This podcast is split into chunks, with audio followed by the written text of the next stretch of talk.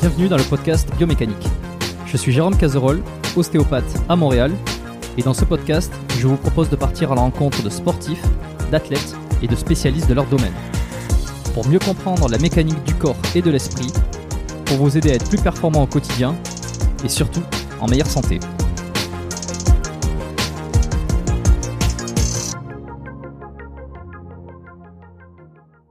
Voilà, là je pense qu'on va être très bien. Alors c'est ça, c'est euh, j'ai enregistré il y a quelques jours avec euh, Stéphane Edouard, qui est quelqu'un que, que oui, bah, je, te vois, je te vois sourire. je souris, je souris silencieusement. Quelqu'un que je suis que j'attendais de recevoir depuis un, bon moment.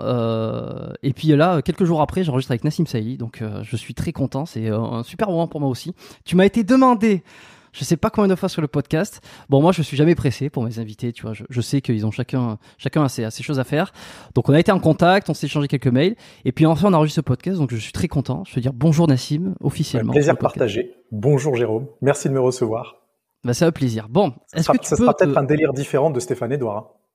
Euh, oui, probablement, mais chaque invité euh, a des délires euh, différents et c'est ça que j'aime bien aussi, tu vois. Euh, D'ailleurs, il y, a pas, il y a pas si longtemps, j'ai sorti un épisode sur les Fight Club. Je sais pas si tu connais. Euh, quelqu'un qui, qui, a œuvré dans le milieu des fight clubs et qui, qui est toujours euh, en préparation physique, en préparateur physique là-dedans. Euh, donc complètement rien à voir, un délire complètement différent de d'habitude. Et puis ça a beaucoup plu. Et puis moi je m'étais régalé. Donc tu vois en fait on navigue de d'épisode en épisode. Alors on va pouvoir parler de ton de ton parcours. T'as toi-même un podcast, on pourrait y revenir. On va parler euh, forcément de prise de muscle, euh, de alors je vais obliger de te taquiner sur la contraction volontaire, essayer d'aller creuser un peu euh, ce que ça veut dire. et puis non, ton ascension, ton ascension sur YouTube qui est assez, bah, qui est assez incroyable entre guillemets puisque oui, bah je te vois faire la moue comme ça, mais quand même quoi. On, va essayer d'apprendre à, connaître Nassim. En, ouais, ouais. J'ai un, un, avis bien tranché là-dessus, donc je t'en ferai part dès que le moment sera venu. T'inquiète pas. Eh bien, je suis curieux. Je te propose de te présenter, s'il te plaît, pour démarrer. Alors, Nassim, 34 ans, coach depuis 2011. Donc, ça fait 11 ans. Euh, avant ça, rien à voir avec la musculation. Je faisais des études d'art plastique et de cinéma. Mhm. Donc, euh, mhm. carrément, j'ai changé de, secteur du tout au tout. Euh, et puis, bah, tu vois, au fur et à mesure de mes années de coaching, j'ai fait créer du contenu sur Internet avec euh, YouTube, j'ai fait des programmes en ligne, maintenant j'ai des formations. Euh, et puis euh, actuellement, je travaille quand même beaucoup avec YouTube. Donc en fin de compte, mon métier de coach, il s'est un peu transformé. Euh, et aujourd'hui, je fais plus de coaching comme j'en faisais euh, juste après avoir eu mon diplôme. Donc je fais plus de coaching en salle de sport. Quand tu dis que tu travailles avec YouTube, tu travailles sur YouTube ou, tu as des Ok, d'accord. Parce que en plus, que j'ai pas de contact chez YouTube. je, me, suis dit tiens, est-ce qu'il est en train de développer la plateforme sur le côté fitness Non, non. Mais ce que je veux dire par là, c'est que la création de contenu, surtout sur YouTube, c'est probablement ce qui me prend le plus de temps aujourd'hui. On n'a pas forcément l'impression, euh, quand on n'est pas sur YouTube, quand on est consommateur, que ça prend autant de temps. Et en fait, euh, ça prend autant de temps. Surtout que toi, tu fais des vidéos qui sont euh, de plus en plus travaillées. Enfin, travaillées dans le sent où, on, alors, on, on sent que tu essayes d'élargir un petit peu aussi ton ton contenu. Euh, tu faisais beaucoup de vidéos purement musculation, ça l'est de moins en moins. Il y a quand même des vidéos euh, où tu, tu, tu reviens sur des basiques, les basiques mhm. basiques. Mais euh, tu vois, avec, je pense avec Mike Horn, je pense avec euh, l'apnée, des choses comme ça, euh, qui sont très très bien réalisées d'ailleurs. Je me suis demandé quelle équipe il y avait derrière. Ah bah, c'était des équipes différentes pour le coup. On a testé avec avec plusieurs personnes qu'on a contactées et très content parce que les vidéos ressemblent, surtout celles sur l'apnée, ressemblent à un documentaire, donc génial. Mais c'est celle qui a moins marché mm. des six derniers mois. Donc pour te dire un peu, le, le, monde, le monde un peu spécial de YouTube et, mm. euh, et de ce genre de contenu. C'est vrai que c'est assez, c'est assez rageant. Enfin, ça doit être rageant parce que bon, tu t'es déplacé, tu as eu un invité euh, assez exceptionnel. Euh, la vidéo est, est, super bien faite. Elle est très belle d'un point de vue qualité audio, vidéo. Enfin, tu sais, ça fait comme un documentaire. Voilà, tu l'as dit. alors, ça fait pas autant de vues. Est-ce que c'est parce que le sujet est pas attractif? Est-ce que c'est parce que tu penses que ton audience de 500 000 abonnés est trop habituée à de la muscu et donc il y a une, espèce de dissonance dans le sujet? Parce que moi je me dirais a priori que ce sujet-là traité par, j'en sais rien, Squeezie ou euh, peut-être pas Squeezie mais quelqu'un qui aurait, euh, qui serait dans un domaine différent pourrait faire, cartonner beaucoup plus sur son audience. Ouais, absolument. Après, euh, j'étais bien conscient en prévoyant ce genre de vidéo que ça pouvait potentiellement faire un flop. J'en étais euh, totalement conscient. Après, ce qui est bien avec YouTube et le luxe entre guillemets que j'ai aujourd'hui, c'est de faire aussi des vidéos qui me plaisent avant tout. Et puis, mm. si elles marchent, euh, tant mieux. Le plus important, c'est que euh, je perde pas d'argent dessus, même si pour celle-là, ça, ça a peut-être été le cas, mais rien de très significatif. Et au final, moi, ça me fait une expérience de fou, ça fait une très belle vidéo. Et quand euh, on la mêle au reste des vidéos du mois, bah, en fin de compte, euh, on arrive à un certain équilibre. Et au final, au final, ça passe. D'accord. Alors tu m'as parlé d'art plastique, euh, c'est comme ça que, enfin, tu as démarré tes études avec euh, l'art plastique, un peu la, la, la, créativité, une certaine forme de créativité. Euh, Est-ce que tu peux me dire, même si tu as déjà parlé, euh, c'est toujours intéressant de, de, le rappeler, comment tu as basculé dans le, la musculation, tes débuts, quoi, je veux dire, le, la première séance de sport, admettons. Euh, séance de première séance de muscu traumatisante. ouais, ouais, ouais.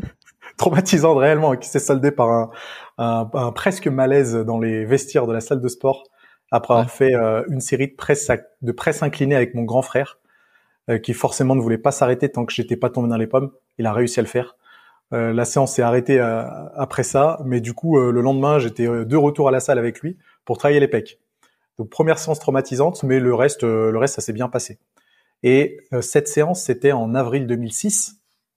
Mmh pour t'expliquer un peu le délire, en avril 2006 j'avais pris genre un carnet de 10 séances dans une salle de sport avec mon frère c'était pendant les vacances scolaires, euh, c'était juste pour s'entraîner ensemble. On a fait les 10 séances, j'ai plus refait de muscu jusqu'au mois d'octobre, et c'est là où je considère avoir vraiment commencé la muscu, octobre 2006, parce qu'après ça, je me suis plus jamais arrêté. Ok, ouais, ben je, je, je, me souviens euh, plusieurs fois t'avoir entendu que c'était ton frère qui t'avait euh, initié à ce, à ce sport un peu cinglé. Ouais, on s'est entraîné ensemble pendant euh, deux ans et demi, je pense, à peu près. Mm -hmm. Ouais, deux ans et demi. Et puis après, lui, euh, il est parti à l'étranger et j'ai continué à m'entraîner tout seul. Hmm. Il y a un certain malin plaisir que prennent les, les euh, surtout en musculation, j'ai l'impression, euh, ceux qui ceux qui connaissent, ceux qui pratiquent euh, et qui essayent de faire découvrir ça à des à des débutants, à vouloir les amener euh, au bout de ce qu'ils peuvent faire, un petit peu comme pour dire ah tu tu vois que c'est dur. Ouais, non seulement il y a ça, en plus je pense que c'est un petit c'est un bisutage, hein. c'est un rituel d'entrée, tu vois, comme on pourrait le voir dans des dans les euh, fraternités des, des, des, facs euh, aux États-Unis, euh, tant que t'es pas tombé dans les pommes, bah tu fais pas vraiment de musculation. Tant que t'as pas vomi pendant une séance jambes, tu fais pas vraiment de musculation. Bon, je suis passé par ces deux étapes.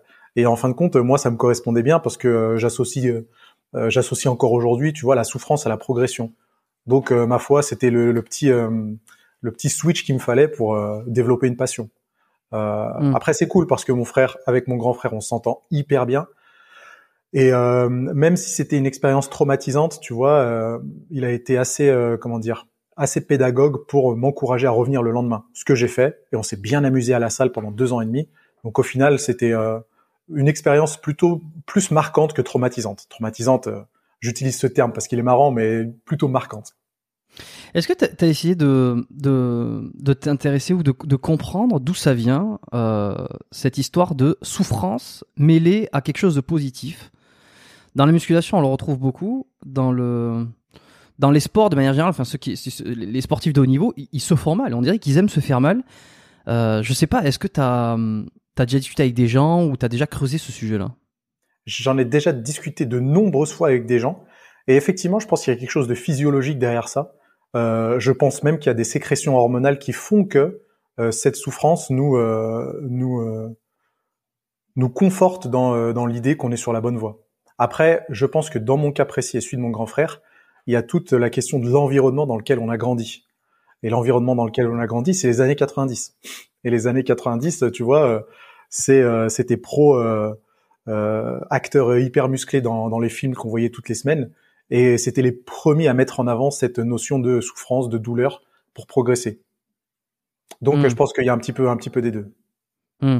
Peut-être qu'il y a un côté aussi. Alors, tu as expérimenté les douches froides. Euh, moi, de ce que j'ai entendu, de ce que j'ai, ce que j'ai, je me suis renseigné sur les douches froides. J'avais fait un épisode aussi euh, hyper hyper intéressant. Vraiment, je recommande à tous là d'aller d'aller jeter un œil. C'est pas celui qui avait fait le, le plus d'audience, mais c'était avec Pierre Dufresne. Euh, sur le sur le podcast, je, laisserai le numéro là pour ceux qui veulent aller, regarder.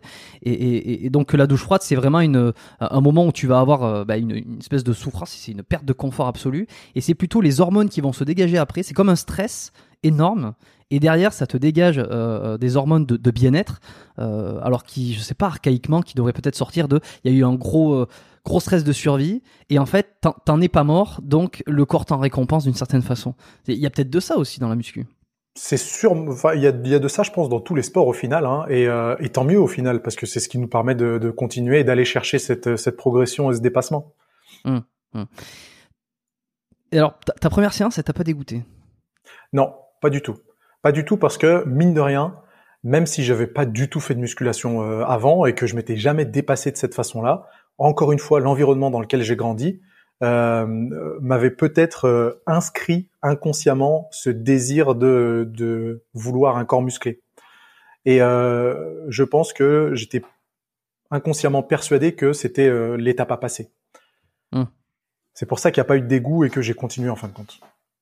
Et je, je, pense, je pense mine de rien, excuse-moi, que j'étais bien accompagné en fin de compte. C'est que mon frère, c'est quelqu'un de confiance, euh, c'est quelqu'un avec qui euh, je me sens bien, donc à aucun moment euh, ça m'aurait, ça m'aurait dégoûté, surtout parce que j'étais avec lui. Et, et, il a, il a arrêté depuis ou il a continué quand même? Bah lui en fait, il est surtout sportif en règle générale, donc il fait tous les sports, il fait du vélo, il fait du golf, il fait du crossfit, il fait de la muscu, donc il continue à être très actif tous les jours de la semaine. Mais la muscu, pour lui, c'était plus une passade à un moment où il voulait, euh, il voulait être beau gosse euh, à la plage, quoi, tout simplement. Mmh et il y a un truc redondant aussi que j'ai remarqué, j'ai l'impression, c'est ceux qui t'initient à un sport et quand euh, toi-même tu, tu, te prends de passion et tu t'en fais, ben, comme euh, à l'instar de toi finalement, euh, une vocation, un, métier, une passion et, et un lifestyle euh, et eh ben ceux qui t'ont initié, ça a été un petit peu comme s'ils t'ont mis sur la route et eux-mêmes n'ont pas continué. Enfin, je sais pas, j'ai l'impression que je retrouve beaucoup ça sur ceux qui trouvent leur voie. Ils ont été initiés par quelqu'un qui n'a pas forcément continué dans cette dans cette voie-là.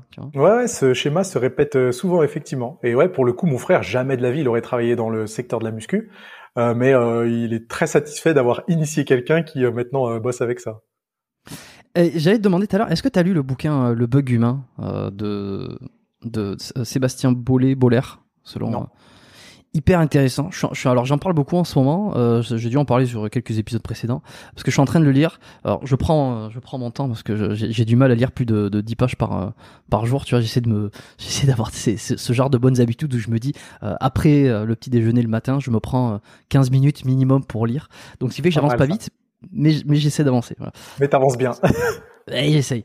Mais euh, je, je, compte sur les vacances là prochainement pour euh, pour, pour avancer plus vite. Mais euh, absolument génial, euh, absolument génial euh, sur le comportement humain. Alors là, j'en suis à la partie où ça parle beaucoup des circuits de récompense. Mm-hmm. Circuit de récompense sur les comportements, pour quelles raisons on se comporte de cette manière-là, parce qu'à un moment donné, ça a servi à nos intérêts, ça a servi à la, à la, à la vie, à la, la propagation de la vie. et apparemment, ça va commencer à se, se, se, barrer en couille derrière, parce que ça va parler d'écologie et la raison pour laquelle on a du mal à stopper euh, les, on va dire l'inertie dans laquelle on est et qui fait que euh, il y a des, dégra des, dégradations climatiques. Bref, mais c'est absolument génial. Et sur le circuit de la récompense, le circuit de la récompense, il parle d'un donc d'une structure dans le cerveau, le striatum, qui justement, en fonction de certains comportements, reçoit des shots de dopamine, et ce qui fait que ça encourage ces mêmes comportements. Alors il y a le fait d'aller vers autrui, le fait le, le statut social, euh, il y a euh, il y a le sexe évidemment, euh, il y a pas mal de choses comme ça. Et, euh, et, alors je fais le pont par rapport à cette histoire de souffrance. Euh, de, à quel moment, à quel moment faire un sport, tu vois? Je sais pas s'il en parlera euh, dans les chapitres suivants. Le sport ou la pratique d'une activité sportive euh, qui te mettrait dans le mal encouragerait peut-être une, une, une sorte de circuit de récompense pour une élévation euh, future. Enfin là, je la verrais. Je me dirais tiens, avec un corps plus musclé, tu plais plus, tu gagnes en statut social, tu plais aux filles et, et tu te fais respecter tes pères, etc., etc. Ouais, en tout cas, c'est intéressant de comprendre le pourquoi du comment et physiologiquement ce qui se passe, ce qui se passe derrière. Le bug humain, hein, t'as dit. Le bug humain, ouais, ouais. Je, je, le mettrai en, dans les notes, tiens. Il faut que je me yes. note. Bug humain. Euh, tu, euh, quand t'as démarré, c'était quoi ton objectif? Est-ce que c'était, tu voulais plaire aux gonzesses La muscu? Ouais. Non, même pas, même pas. pas. C'est vraiment que pour moi, euh, ayant en plus un passé artistique, j'associais vraiment l'esthétisme du corps humain à un physique musclé que ce soit pour un homme ou pour une femme d'ailleurs. Hein. Donc euh, j'étais euh, vraiment, euh, j'avais cette sensibilité qui me permettait de de, de croire que un, un, un physique d'une part en bonne santé et un physique esthétique, un physique beau, c'était un physique musclé, sans forcément parler de, de du regard des autres. Et, et ça, tu l'as eu dès le début? Bah ça, je l'ai eu depuis l'enfance parce que j'ai toujours été euh, attiré par ça entre guillemets. Et dans mon passé artistique, euh, c'est de ça dont il est question. Hein. Quand on dessinait, on, on dessinait des, des, des, des, statues grecques. Euh, euh, tu vois, on étudiait l'esthétisme dans les différents courants artistiques. Donc ça a toujours été une sensibilité que j'avais. Ok, et ça veut dire que tu n'avais pas de, de, complexe physique sur toi, tu n'avais pas un espèce de mal-être lorsque tu as démarré? Non, au contraire, j'ai toujours eu plutôt confiance. Donc euh, pour moi, euh, j'étais déjà très à l'aise avec mon corps, même à l'adolescence. Enfin, très à l'aise, j'abuse un petit peu. J'étais à l'aise, donc c'était pas pour résoudre tel ou tel complexe. Alors moi, alors ça c'est, je trouve ça dingue, tu vois, parce que j'ai toujours eu l'impression que euh, le, début de la pratique de la musculation, beaucoup de mes anciens invités l'ont confirmé d'ailleurs, euh, était dû à un, complexe, ou en tout cas il y avait une problématique à résoudre, parce que pour aller dans une salle, euh, bon, se martyriser les muscles, sortir euh, où tu as du mal à marcher, où tu as du mal à lever, à tourner la, poignée de la porte, euh, que tu es fatigué, euh, déjà pousser, je veux dire faire preuve de force, c'est difficile, tu vois. C'est un truc, c'est c'est pas confortable. pousser quand quand tu es débutant, tu te dis mais pourquoi je fais ça? Et ensuite se retrouver avec des courbatures derrière. Je, me suis toujours dit il faut avoir un problème à résoudre pour pour tomber là-dedans et pour le truc. Alors toi, tu me dis que non. Tu me dis que tu étais bien et c'était c'était quoi ta motivation qui te poussait à te faire mal alors? Pour moi, ouais, encore une fois, pour moi, c'était carrément l'inverse. Hein. C'était que mon frère, il allait à la salle, il était déjà ultra tanké parce qu'il avait fait 15 euh, ans de foot avant ça. Euh, moi, euh, bon, j'étais pas forcément bien foutu, mais j'avais pas de problème avec mon corps. Donc là, le délire, c'était plutôt accomplir notre vision et de se sculpter un corps à la à la Schwarzenegger dans, dans Predator, quoi. Sans se dire putain, on est mal dans nos baskets, il faut qu'on fasse quelque chose. Hmm. Ok. Et Bon, alors quelques... ça t'a pris combien de temps, tu dirais, toi, pour être, euh, pour être musclé, pour avoir un corps qui, qui plaît, enfin, qui plaît, qui te plaît d'abord, qui plaît aux autres, forcément, euh, et qui ressemble à, quelque chose? Combien de, combien de temps? Ah, C'est difficile à dire. Je pense que euh, il me semble que j'ai commencé la muscu à 69 ou 70 kilos pour 1m86. D'accord. Et je crois qu'à la fin de ma deuxième année, je devais être à 82 kilos. Donc, tu vois, 12 kilos de plus ça allait, ça allait relativement vite, mais après, avec le recul aujourd'hui, je me dis que bon, bah, à l'époque, j'avais toujours un niveau de merde. Mais euh, je pense dès les deux, trois premières années, je commençais à me sentir euh, plutôt bien. Et est-ce que tu as vu des changements autour de toi sur euh, l'image qu'on avait de toi, sur des, des réactions? L'image qu'on avait de moi, pas trop. Pas trop. Parce que mon caractère, il n'avait pas tant changé que ça. Encore une fois, j'étais plutôt assuré, tu vois. Donc euh, ça m'a pas euh, ça m'a pas trop trop changé le caractère. Par contre, c'est les, le sujet de conversation principal, c'était ça. C'était ah putain bah t'as pris du muscle. Euh, tu t'entraînes combien de fois? Tu fais quoi? Tu fais un machin. Même avec des inconnus, le sujet de conversation principal, c'était ça. T'étais content? Ah, J'étais content parce que dans ma tête, il y avait une phrase de Schwarzenegger qui résonnait encore, qui disait que un physique musclé, c'est la meilleure façon de, de, de briser la glace dans une conversation. Et il prenait lui son exemple personnel quand euh, il avait euh, émigré aux États-Unis, qui connaissait personne. Quand il allait dans les soirées, bah, la première chose qu'on voyait, c'était ses muscles. Et lui, il l'utilisait comme un icebreaker, tu vois, pour euh, engager la conversation avec les autres. Et lui, ça lui servait bien. Donc moi, j'étais content. Je me disais putain, je, suis en train de revivre ce que Schwarzy vivait. et si jamais on, le premier sujet de conversation c'est les muscles, tant mieux. Après, à moi de, de comment dire, d'entretenir la conversation pour qu'elle soit intéressante et éventuellement de passer sur d'autres sujets. Ouais, passer sur autre chose.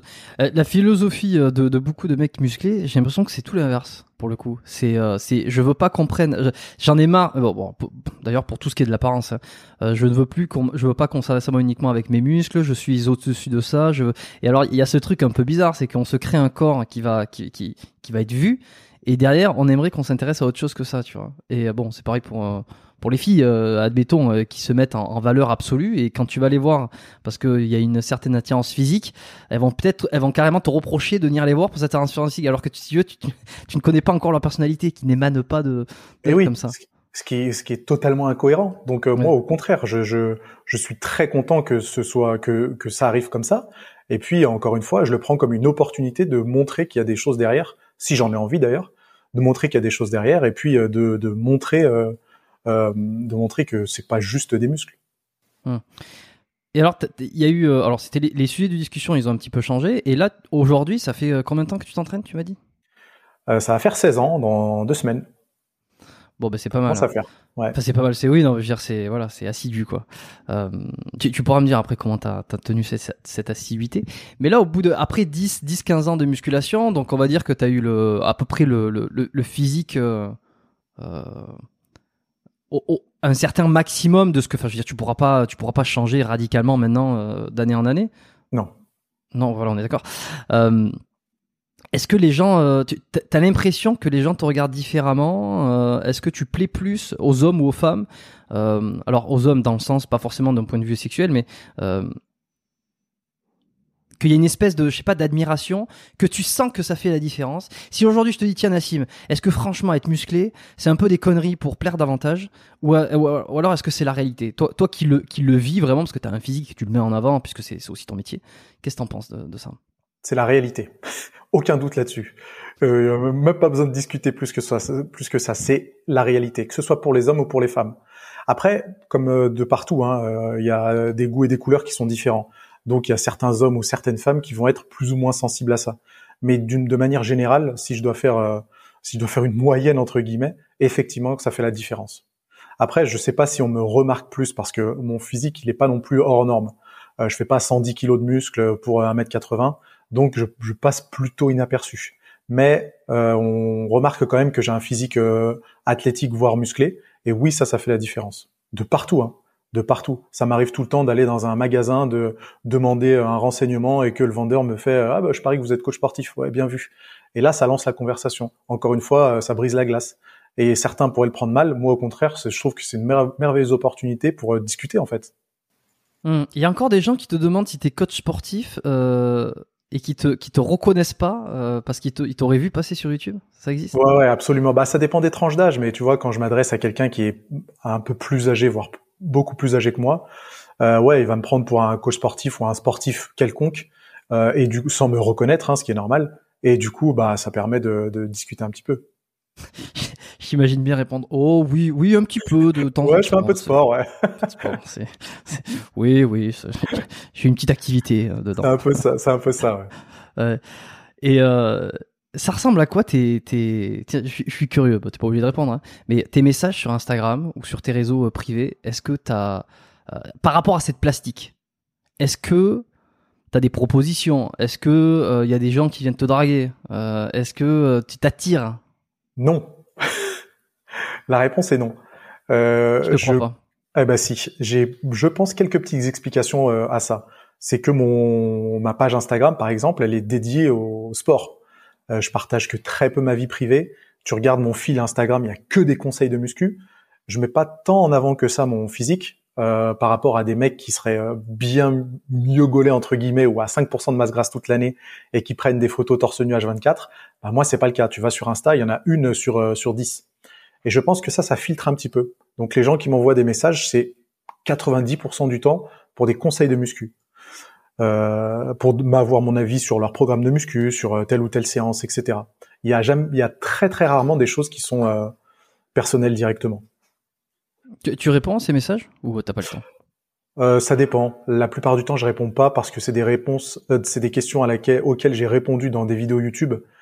Et si malheureusement je passe mon temps à faire ça, bah je passe mes journées à répondre. Donc quand je l'ai déjà traité en vidéo muscu, je réponds pas. Après, des fois, par exemple, quand je poste des stories bien spécifiques et qu'il y a des gens qui réagissent avec des choses bien spécifiques et intéressantes, ouais, là, effectivement, je peux, je peux y répondre. Hmm. Tu reçois encore euh, des questions à la con, un peu. Euh, quand je dis encore, c'est parce que j'imagine qu'au début, il y a forcément beaucoup de questions à la con. Plus ça va, plus tu te fais connaître, donc il y a une espèce de filtre. Euh, et que tu éduques ton audience également. Donc, euh, par conséquent, j'imagine qu'il y a moins de questions, mais il y en a toujours des, des trucs où tu te dis, putain, Comment le mec peut se dire qu'il va, il va pouvoir m'écrire ça, quoi? Oui, absolument. Euh, il y a encore beaucoup, beaucoup de questions à la con. En fait, c'est des questions auxquelles on pourrait trouver une réponse en 10 secondes sur Google ou sur YouTube. Mm. Et on me les pose. Donc ça, effectivement, je considère que c'est des questions à la con et j'en ai encore beaucoup. Mais tu vois, tu parles de, l'audience. Mon audience, elle se, enfin l'audience de tout le monde mm. d'ailleurs, hein, mm. tous les créateurs de contenu, elle se renouvelle à une vitesse incroyable. Donc euh, il y a il y a beaucoup de gens qui se désabonnent de ma page, beaucoup de gens qui se s'abonnent à ma page sans me connaître. Et du coup, ça fait que euh, même avec euh, 280 000 abonnés sur Insta, il y a des gens qui me connaissaient pas la semaine dernière et qui me posent du coup des questions à la co entre guillemets.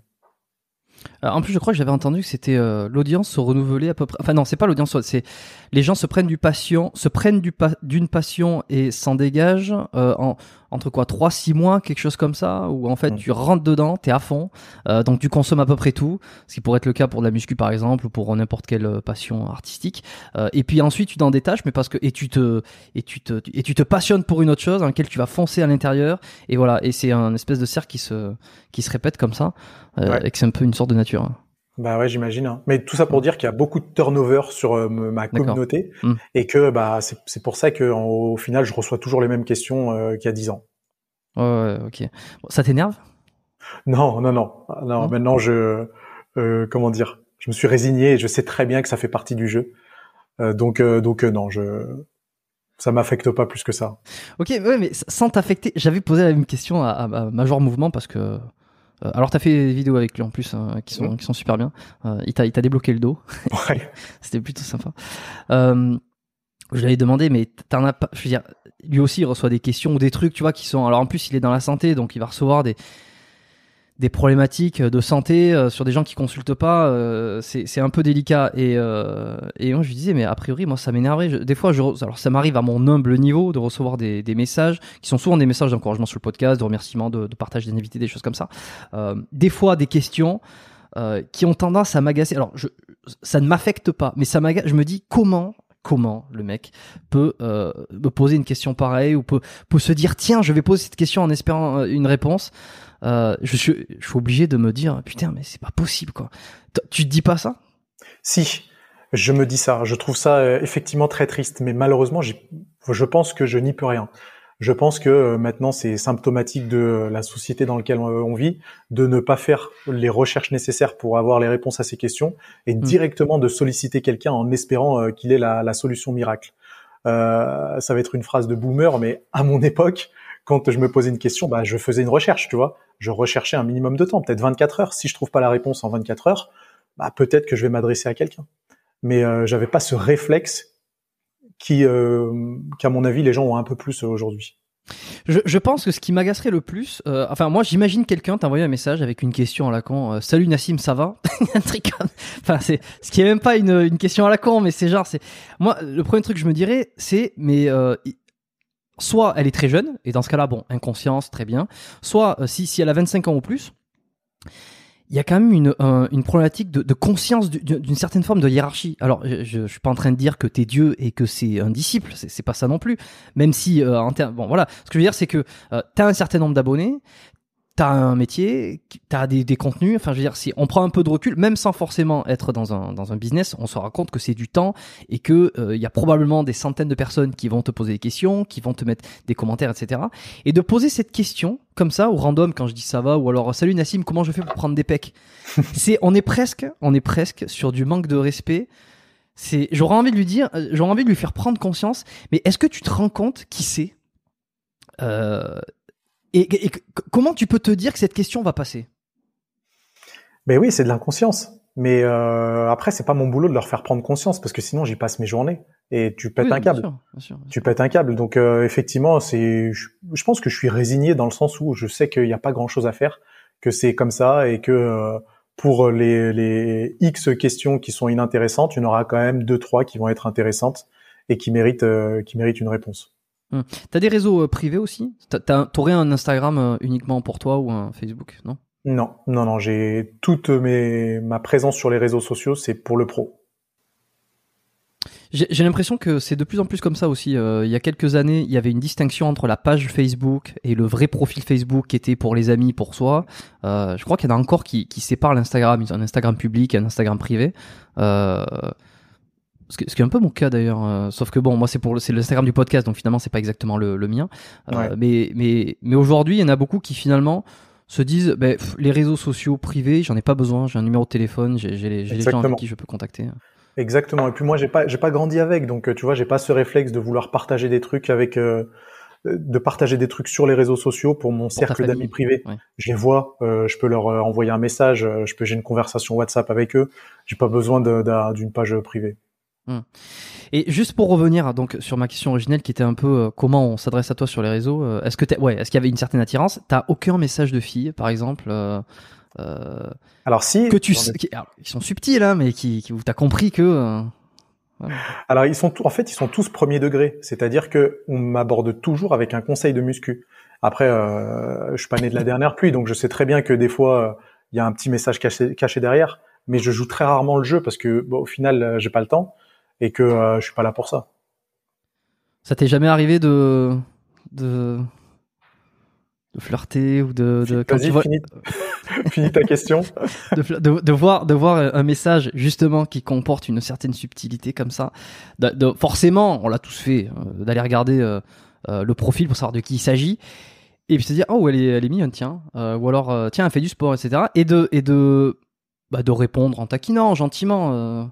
Bien sûr, bien sûr. Mais je vais pas passer mon temps à faire ça. Non mais bien sûr mais oui, oui, ça m'est, ça m'est arrivé euh, tout à fait normalement, c'est clair.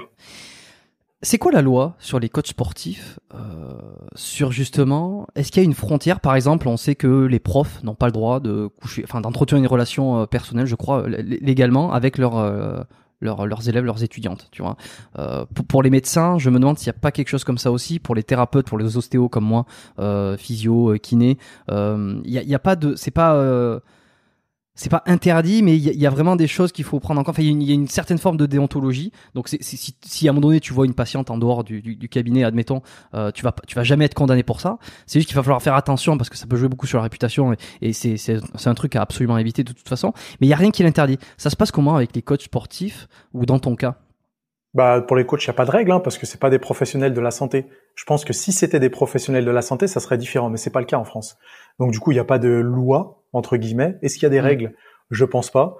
Euh, c'est au bon vouloir de chacun. Hein. C'est chacun gère ça comme il le veut. Moi personnellement, je je trace une limite mais nette de chez net pour ne jamais faire ça.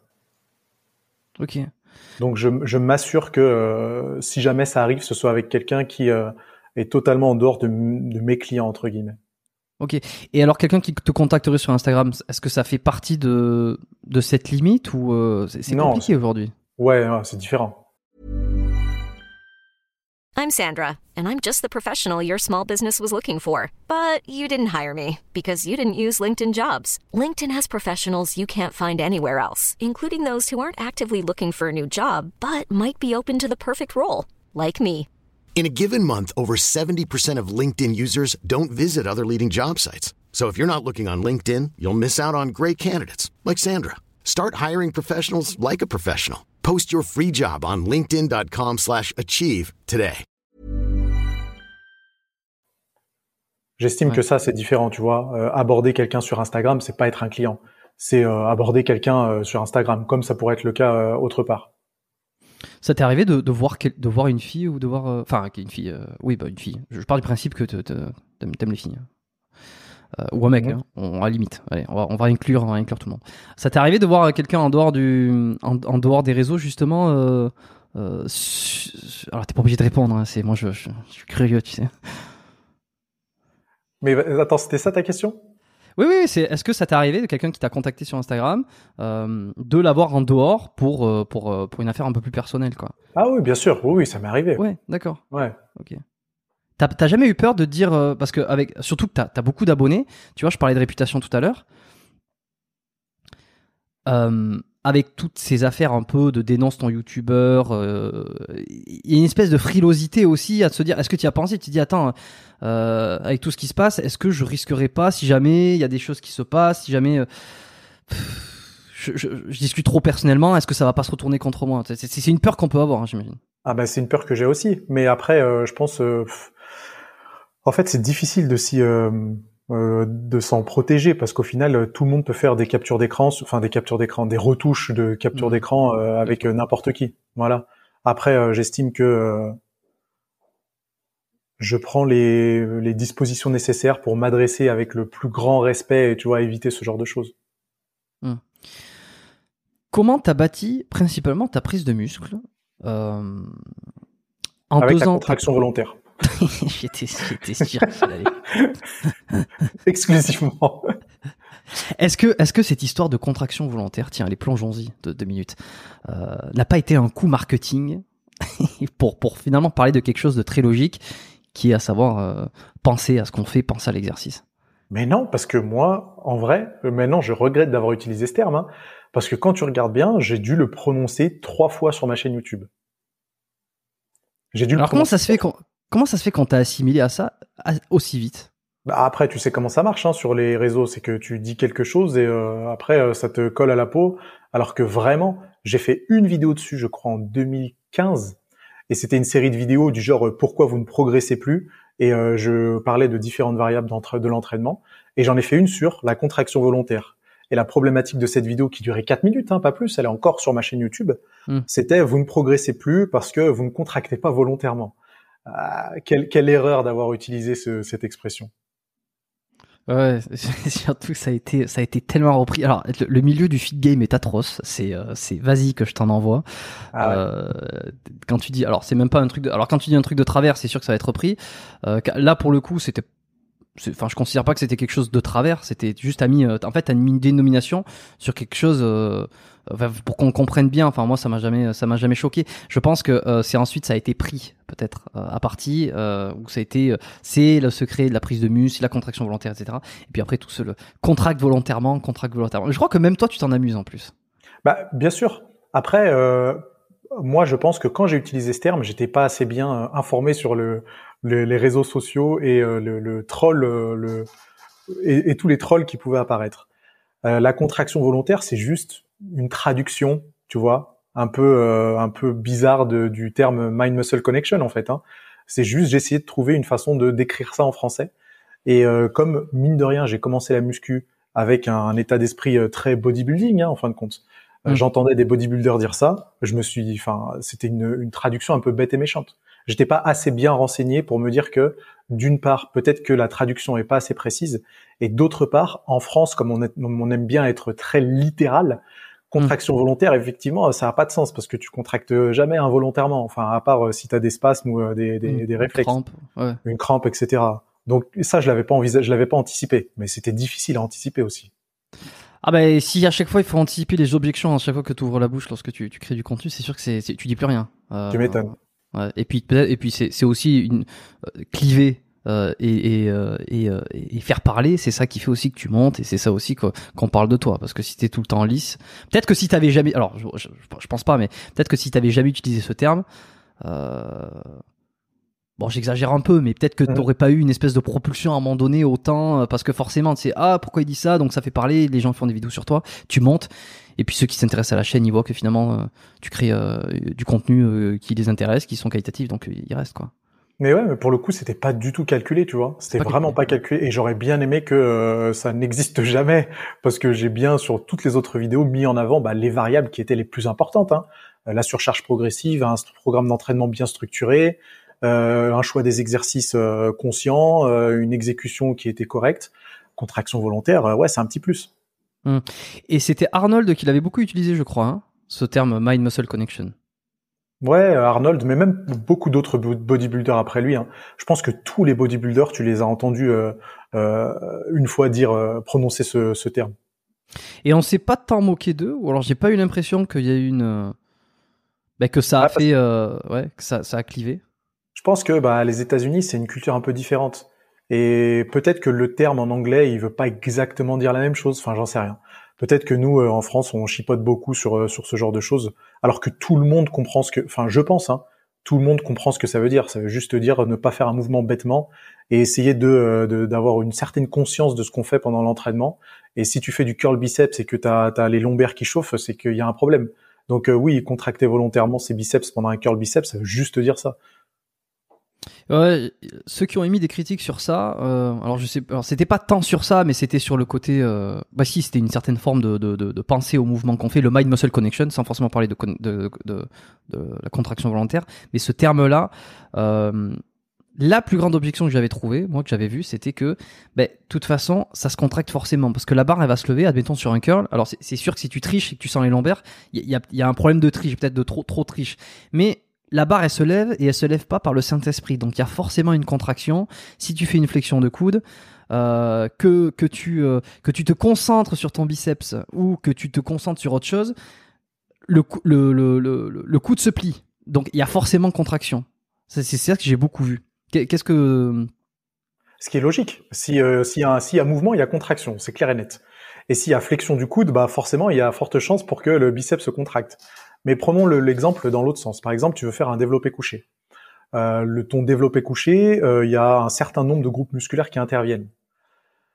Mon postulat, c'est que, grosse guillemets, grâce à la contraction volontaire, tu optimises les chances de recruter le groupe musculaire que tu as envie de recruter, en l'occurrence les pectoraux.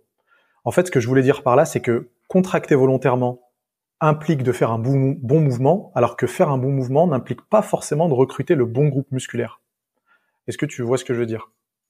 Mm-hmm. ouais, bien après, sûr. après, avec le recul, je sais pas à quel point ça fait la différence. Peut-être qu'avec mm. euh, une fourchette de répétition de 2 euh, à 6 reps, que tu contractes volontairement ou pas, ça fera aucune différence. Peut-être mm. qu'avec une fourchette de répétition un peu plus longue, ça pourrait faire une petite différence. Je sais pas à quelle hauteur mais euh, je pense que c'est quand même un concept intéressant. Hmm. Et oui, c'est ce que j'allais te dire, c'est que a priori, j'aurais pensé que euh, au-delà d'un certain poids, euh, donc en gros un poids lourd, euh, tu auras forcément tes points forts ou tes préférences motrices qui vont intervenir. Donc admettons si tu es fort des triceps naturellement ou que tu es fort pour l'extension de coude, euh, plus que par rapport à une à une flexion d'épaule, donc qui va, qui va contracter les pectoraux, c'est que à partir d'un certain poids, euh, avec toute la bonne contraction volontaire, toute le, la concentration du monde, ça sera forcément tes points forts qui prendront le relais et tu ne pourras jamais rien faire par rapport à ça sur un exercice polyarticulaire. C'est chasse la nature et revient en courant. C'est un peu ça, quoi. Bah, je suis d'accord. Je suis d'accord avec toi. Après, euh, étant donné qu'on a un petit peu de chance pour l'hypertrophie, euh, presque toutes les fourchettes de répétition peuvent fonctionner. Mm. Euh, si on a un point faible, est-ce qu'on ferait pas mieux d'utiliser une fourchette de répétition un peu plus élevée, où on pourrait éventuellement avoir une différence d'incidence avec la contraction volontaire pour mettre un petit peu plus l'accent sur tel ou tel groupe musculaire Je sais pas, c'est une hypothèse, hein, j'ai pas la réponse, mais why not? Alors Ersoviac, qui est un, quelqu'un que tu connais peut-être, Ersoviac Oui. Oui, que tu as, dû voir. Euh, j'avais fait deux épisodes avec lui. Je m'en souviens parce que bon, c'est pas le seul, hein, c'est loin d'être le seul. Il euh, y en a d'autres qui, qui d'autres invités qui m'ont parlé de ça. Mais lui, je me souviens qu'il m'avait dit qu'il avait remarqué euh, que euh, dès qu'il avait commencé, les mecs les plus balèzes étaient parmi ceux qui étaient les plus forts. Ça veut pas dire que les plus forts sont les plus volumineux musculairement. Tu vois, en haltérophilie, on voit bien que les mecs ils sont ils sont extrêmement forts euh, et c'est pas pour autant qu'ils sont aussi forts qu'un bodybuilder. Mais en revanche, si tu veux construire de muscles, il va falloir forcément que tu augmentes ta force musculaire, que tu prennes sous les barres. C'est impossible de ressembler à Morgan Ast, Morgan Ast, pardon, je, l'ai américanisé, euh, pour ceux qui ont la référence. Si tu soulèves euh, 2 kilos, euh, même avec des séries longues, avec des techniques, tout ce que tu veux, etc. Euh, alors bon, j'ai eu d'autres invités aussi qui m'ont qui, ont eu d'autres méthodes d'entraînement. Quel est ton avis sur le rôle de la prise de force d'augmenter ses poids sur les barres euh, pour ressembler à quelque chose? Alors, je suis d'accord, sauf que en tant que coach, je trouve que c'est très dangereux de dire ça. Je parle de mon cas précis. Hein. J'ai une chaîne avec des centaines de milliers d'abonnés. Si je dis ça, la proportion de personnes qui vont mal, entre guillemets, mal comprendre ça et encourager et euh, s'obstiner à mettre de plus en plus de plus en plus lourd sur la barre au détriment de la technique, bah il va y en avoir beaucoup. Je préfère dire mettez l'accent sur la technique, oubliez le poids pour l'instant, parce que je sais que c'est un message qui pourra être un peu mieux appliqué. On sait très bien comment ça se passe avec la muscu et qu'il y a une part d'ego qui rentre en jeu. Donc euh, si tu dis aux pratiquants qui viennent de commencer ou qui sont mal renseignés, mettez le plus lourd possible, ils vont littéralement mettre le plus lourd possible et la technique elle va être euh, bah, elle va être dégueulasse et on sait ce que ça peut euh, provoquer une technique dégueulasse. Dans le dans le pire des cas, une mauvaise stimulation musculaire. Dans le non, dans le meilleur des cas, une mauvaise stimulation musculaire. Dans le pire des cas, une blessure. Donc au final, je pense pas que ce, en tant que coach, c'est un conseil que je donnerais pas. Après, en tant que pratiquant, évidemment que moi, sur tous mes entraînements, j'essaie de mettre le plus lourd possible. Mais moi, c'est pas pareil parce que ma technique, elle est impeccable. Donc, euh, tu vois, je suis un peu partagé entre les deux. Ça veut dire que ton, tu, tu, tu dirais que l'audience sur les réseaux, euh, enfin les gens qui, qui, te suivent ou qui suivent d'ailleurs n'importe quelle personne qui, qui, produit du contenu euh, musculation, sont composés majoritairement de débutants? Non, ça veut juste dire qu'il y a tellement de personnes que forcément statistiquement je peux pas m'adresser qu'à des pratiquants expérimentés parce que ça représente qu'une infime partie des pratiquants en fin de compte. Donc euh, de toutes les personnes qui tapent développé couché sur YouTube, il y a statistiquement euh, bah, plus de débutants. Hmm. Ok, donc sur le principe, tu trouves, enfin, tu rejoins le principe, mais tu préfères éviter de le donner comme un dogme, euh, comme ça, à manger directement euh, à tous ceux qui Bah te ouais. regardent, pour éviter les blessures? Pour éviter que ça soit mal interprété. Pas forcément pour éviter les blessures, mais pour éviter que ce soit mal interprété. Je pense, je pense avant, tout à mon rôle de, de coach et de pédagogue, avant mon rôle de pratiquant. Et encore une fois, je le redis, en tant que pratiquant, bien sûr que je mets le plus lourd possible, mais parce que je sais exactement ce que je fais. Euh, les autres, euh, pas forcément. Donc en fait, cette histoire de contraction volontaire, euh, on l'a compris, c'était pas, c'était ni calculé, ni un coup marketing, ni un truc que tu t'es, que t'as voulu éri- ériger en, en dogme absolu. euh, euh, je après, c'est peut-être les autres aussi qui ont voulu te, te, te- absolument te lier avec ce terme-là. Et finalement, ce, ce- terme est devenu presque euh, la- la- le commandement numéro un chez euh, Nassim Saïdi. Euh, Ce qui n'est pas le cas. ce qui n'est pas le cas. Mais je pense que je me souviens de cette vidéo en plus où tu en avais parlé, euh, parce que je, je- évidemment j'avais, je consulte ton contenu. Alors moins ces temps-ci parce qu'en plus tu produis beaucoup, donc j'ai plus le temps de d'aller tout regarder. Mais euh, mais euh, à l'ancien temps, je regardais. Moi j'ai commencé à regarder euh, tes vidéos. Euh, ça devait être à la sortie ou lors de ta dernière compétition, je pense. Ouais. 2015, ouais. Donc, euh, tu vois, ça, ça remonte, quoi. Et, je ouais. pense que, et je me rappelle, alors c'est un souvenir qui me vient, je pense qu'il y en a, les, les anciens de la vieille, ils vont s'en souvenir. T'avais fait une vidéo avec Rudy et avec Thibaut InShape, exceptionnelle. Faut, se- faut se le dire, elle était exceptionnelle. Où justement, tu, tu, je, je, je sais plus qui gueulait, contracte, mais en rigolant, tu vois, contracte volontairement.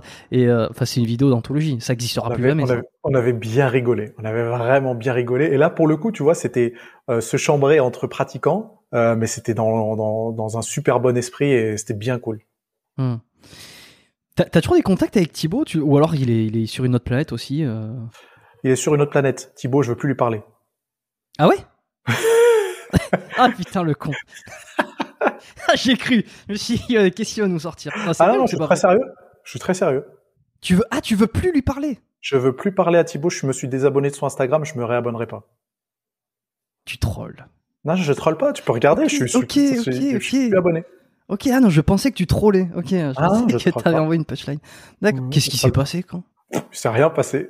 j'ai plus envie de, j'ai plus envie d'être confronté à ces vidéos, euh, à ces TikTok, à ces, reels Instagram ou à ces vidéos YouTube.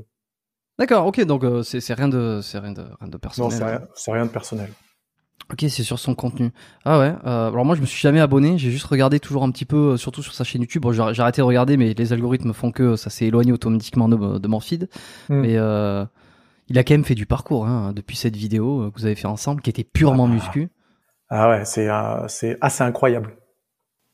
Ouais, c'est par jour. Ouais. T'es euh, t'es admiratif? Euh, admiratif de, T'es t'es partagé?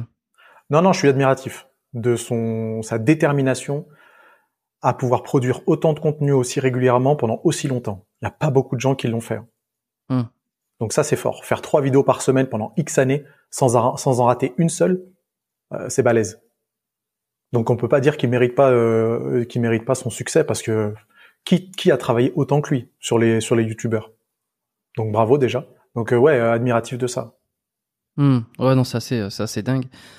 Euh, c'est un, j'ai l'impression que c'est un peu la suite logique, tu sais, quand t'es dans une niche. Euh, t'as, lu, euh, bah, je- pense que t'as lu ou t'as, t'as dû entendre parler du, du livre YouTube Formula? Euh, non. Non? Ok. Bon, Non, attends, jamais. on- je, je t'en reparlerai après parce que j'étais certain que tu l'avais, euh, que t'en avais pris conscience parce que ta chaîne YouTube est tellement bien stratégie entre guillemets, mais pas dans le mauvais sens du terme. c'est que c'est, c'est les choses sont tellement bien faites. Je me suis dit, soit il a lu YouTube Formula, soit il a un coach YouTube, soit il a, il a, qu'il fait tout seul, c'est, c'est, euh, c'est, c'est extraordinaire. Mais on reviendra sur ça. Mais j'ai l'impression que quand, tu pars d'une niche, euh, c'est un peu parlé, c'est un peu discuté dans le bouquin, mais aussi dans d'autres choses. euh, c'est qu'à un moment donné, si tu veux t'expandre, tu vas devoir euh, ce, qu'on dirait d'une musique euh, qui est écoutée par un petit groupe de personnes. là, Quand ça va devenir euh, plus connu, on va dire que c'est devenu commercial. Ça va Mhm. être un peu le truc. Ah, c'est commercial. En fait, commercial, ça veut dire que l'artiste est sorti de son, de sa ligne classique qui plaisait à un groupe de personnes pour atteindre de nouvelles, euh, de- une nouvelle audience, un nouveau public et va commencer à passer à la radio. En gros, qui va connaître le succès. Donc, que euh, des, des plein d'autres inconnus vont vont se mettre à connaître ce groupe-là. Et alors pour les fans de la première heure, il y a toujours ce truc de euh, ah mais c'est devenu commercial parce que c'est un peu comme si on t'avait pris quelque chose de toi euh, qui était euh, c'était un petit groupe, euh, c'était une petite team, une petite tribu, tu vois, qui connaissait ce truc-là. Et alors maintenant les gens connaissent, donc ça fait plus partie de toi. Et puis il y a un côté un peu euh, moi j'étais là avant, tu vois, c'est un, peu un, un- levier psychologique comme ça. Et pour alors YouTube c'est la même chose. Et pour Thibaut j'ai l'impression qu'il a exploité euh, euh, vachement euh, ce truc là c'est-à-dire qu'il était dans la muscu et petit à petit il a fait des métiers. Et aujourd'hui il en est à être euh, un, un- comment ça un influenceur fitness divertissement. Enfin il y a un petit peu de tout. Euh, et ça serait un petit peu comme la rançon. Enfin t'es obligé de passer par là si tu veux connaître un succès phénoménal. Donc Oui. financier notoriété etc t'es d'accord avec ça? Absolument. Je suis totalement d'accord avec ça. Et moi, c'est totalement assumé hein, que ma chaîne, elle se diversifie. Parce que évidemment que tu peux pas euh, dépasser les euh, 700, 800, 900 000, 1 million d'abonnés avec un contenu de niche ou alors bah, ça dépend du contenu. Hein, mais la muscu, vu que c'est difficilement renouvelable, euh, on va pas découvrir des nouvelles techniques de musculation qui méritent des séries de vidéos, etc. Euh, forcément, tu es obligé de te renouveler. Euh, Ça aurait pu, ça aurait pu être différent si jamais j'avais une chaîne en anglais, parce que c'est un peu différent pour le contenu anglo-saxon, mais en France, non. D'accord. Et alors quand tu quand tu vois la, stratégie entre guillemets de, de Thibaut comme ça, de, finalement de, ne plus trop parler de muscu, sauf sur sa chaîne secondaire maintenant, euh, mais d'aller euh, vraiment partout. Est-ce que c'est quelque chose que tu as envie de faire, que tu envisages Est-ce que tu le vois comme enfin un modèle J'exagère, mais est-ce que tu vois comme un comme une piste à suivre? Non, je l'envisage pas du tout comme une piste et je me vois pas faire la même chose que lui. Loin de là.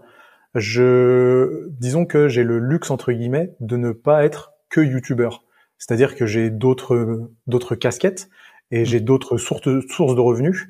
Donc je ne base pas mon avenir uniquement sur euh, la progression de ma chaîne YouTube. Euh, moi, ça me va bien d'avoir une chaîne YouTube à 1 million ou 2 millions d'abonnés qui fait euh, un certain nombre de- d'euros de chiffre d'affaires par mois, sans vouloir tout exploser et devenir le premier YouTubeur français. Une ambition que Thibaut InShape a peut-être.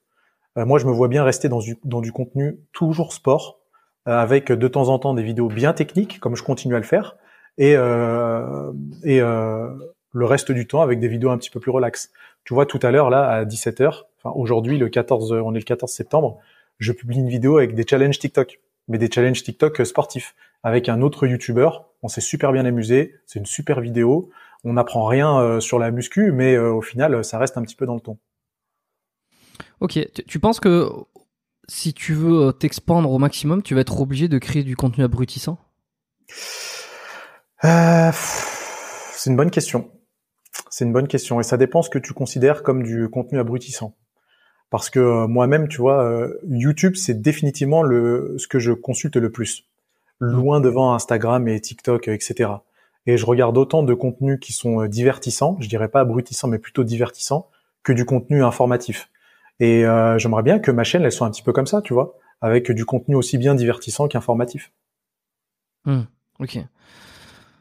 Donc, tu, tu, tu considères pas que Thibaut InShape fasse du contenu euh, abrutissant?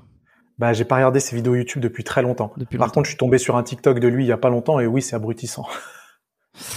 Ouais, ouais, non, mais c'est pareil. C'est alors c'est toujours cette dualité parce que euh, on peut en même temps. euh, les gens ont du mal à comprendre quand on dit du bien d'un côté et quand on dit en gros du mal de l'autre. C'est-à-dire que tu et, et, euh, c'est forcément euh, là tu dis ouais c'est le contenu d'abrution. On va dire ah Nassim il, il, il dit que Thibaut il est il est abruti, tu vois. Et alors non, tu vois, je, je, je casse objection sur tous ceux qui vont écouter ce podcast. C'est pas ce qu'il dit euh, évidemment et moi c'est pas ce que je dis non plus. Mais je suis d'accord que quand tu regardes ces certains TikTok ou certains reels ou shorts ou quoi que ce soit.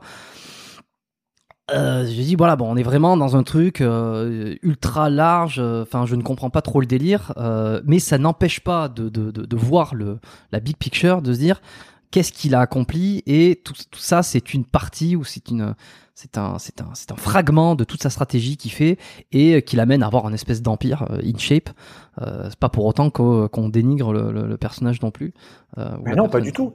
Et en fait, c'est ça pour tout le monde et encore heureux hein, que euh, on, enfin, on puisse pas plaire à tout le monde et qu'il y a certains aspects de notre personnalité ou de notre euh, notre travail qui plaisent pas à tout le monde. Il y a des gens que j'adore, il faut qu'ils font des trucs euh, que je déteste. Euh, en fait, c'est pareil pour tout le monde. hein. Et Thibaut, euh, ouais, c'est TikTok, euh, c'est de la merde. En tout cas, moi, je les aime pas, mais euh, ça empêche pas de de d'admirer sa, sa croissance et son travail. Tu fais référence à la polémique sur euh, son TikTok sur la dépression ou pas nécessairement? Évidemment, mais oui. Ah putain, bah alors dis. Alors attends, moi je veux ton idée. avis là-dessus. Je veux ton avis là-dessus. Parce que je, je suis très, très, très circonspect sur cette histoire. Moi je, je ne sais pas encore où me placer. Ah bon? Parce que je pense qu'il a, fait- il a, il a fait. Il a, il, a, il a tenté un concept américain. Donc Ouais. pour remettre dans le contexte, c'est qu'il a fait un TikTok euh, avec une musique épique, un peu truc motivationnel, en disant la, la- ta dépression, on en a rien à branler. euh, il faut que tu bouges, il faut que tu fasses les choses. Si tu fais pas, il va rien t'arriver. Euh, bon voilà, un peu en gros euh, à l'américaine. Euh, Ouais, mais on n'est pas aux États-Unis. c'est- c'est c'est pas passé, hein, c'est pas passé. Ah il a retiré la vidéo, tout ça. Ben, encore heureux. On n'est pas aux États-Unis et tu peux pas te permettre de faire une traduction mot pour Littéral, mot, ouais. Ouais, littérale d'un contenu américain et d'espérer que ça passe, euh, d'espérer que ça passe comme ça en France. Euh, je suis tombé sur ce TikTok-là, je pense, allez, deux heures après qu'il euh, qu'il ait été publié, parce que j'étais encore abonné à son TikTok à ce moment-là. Donc c'était tout frais. Et j'ai entendu la phrase "j'emmerde ta dépression". Je me suis dit mais comment il a pu laisser passer ça?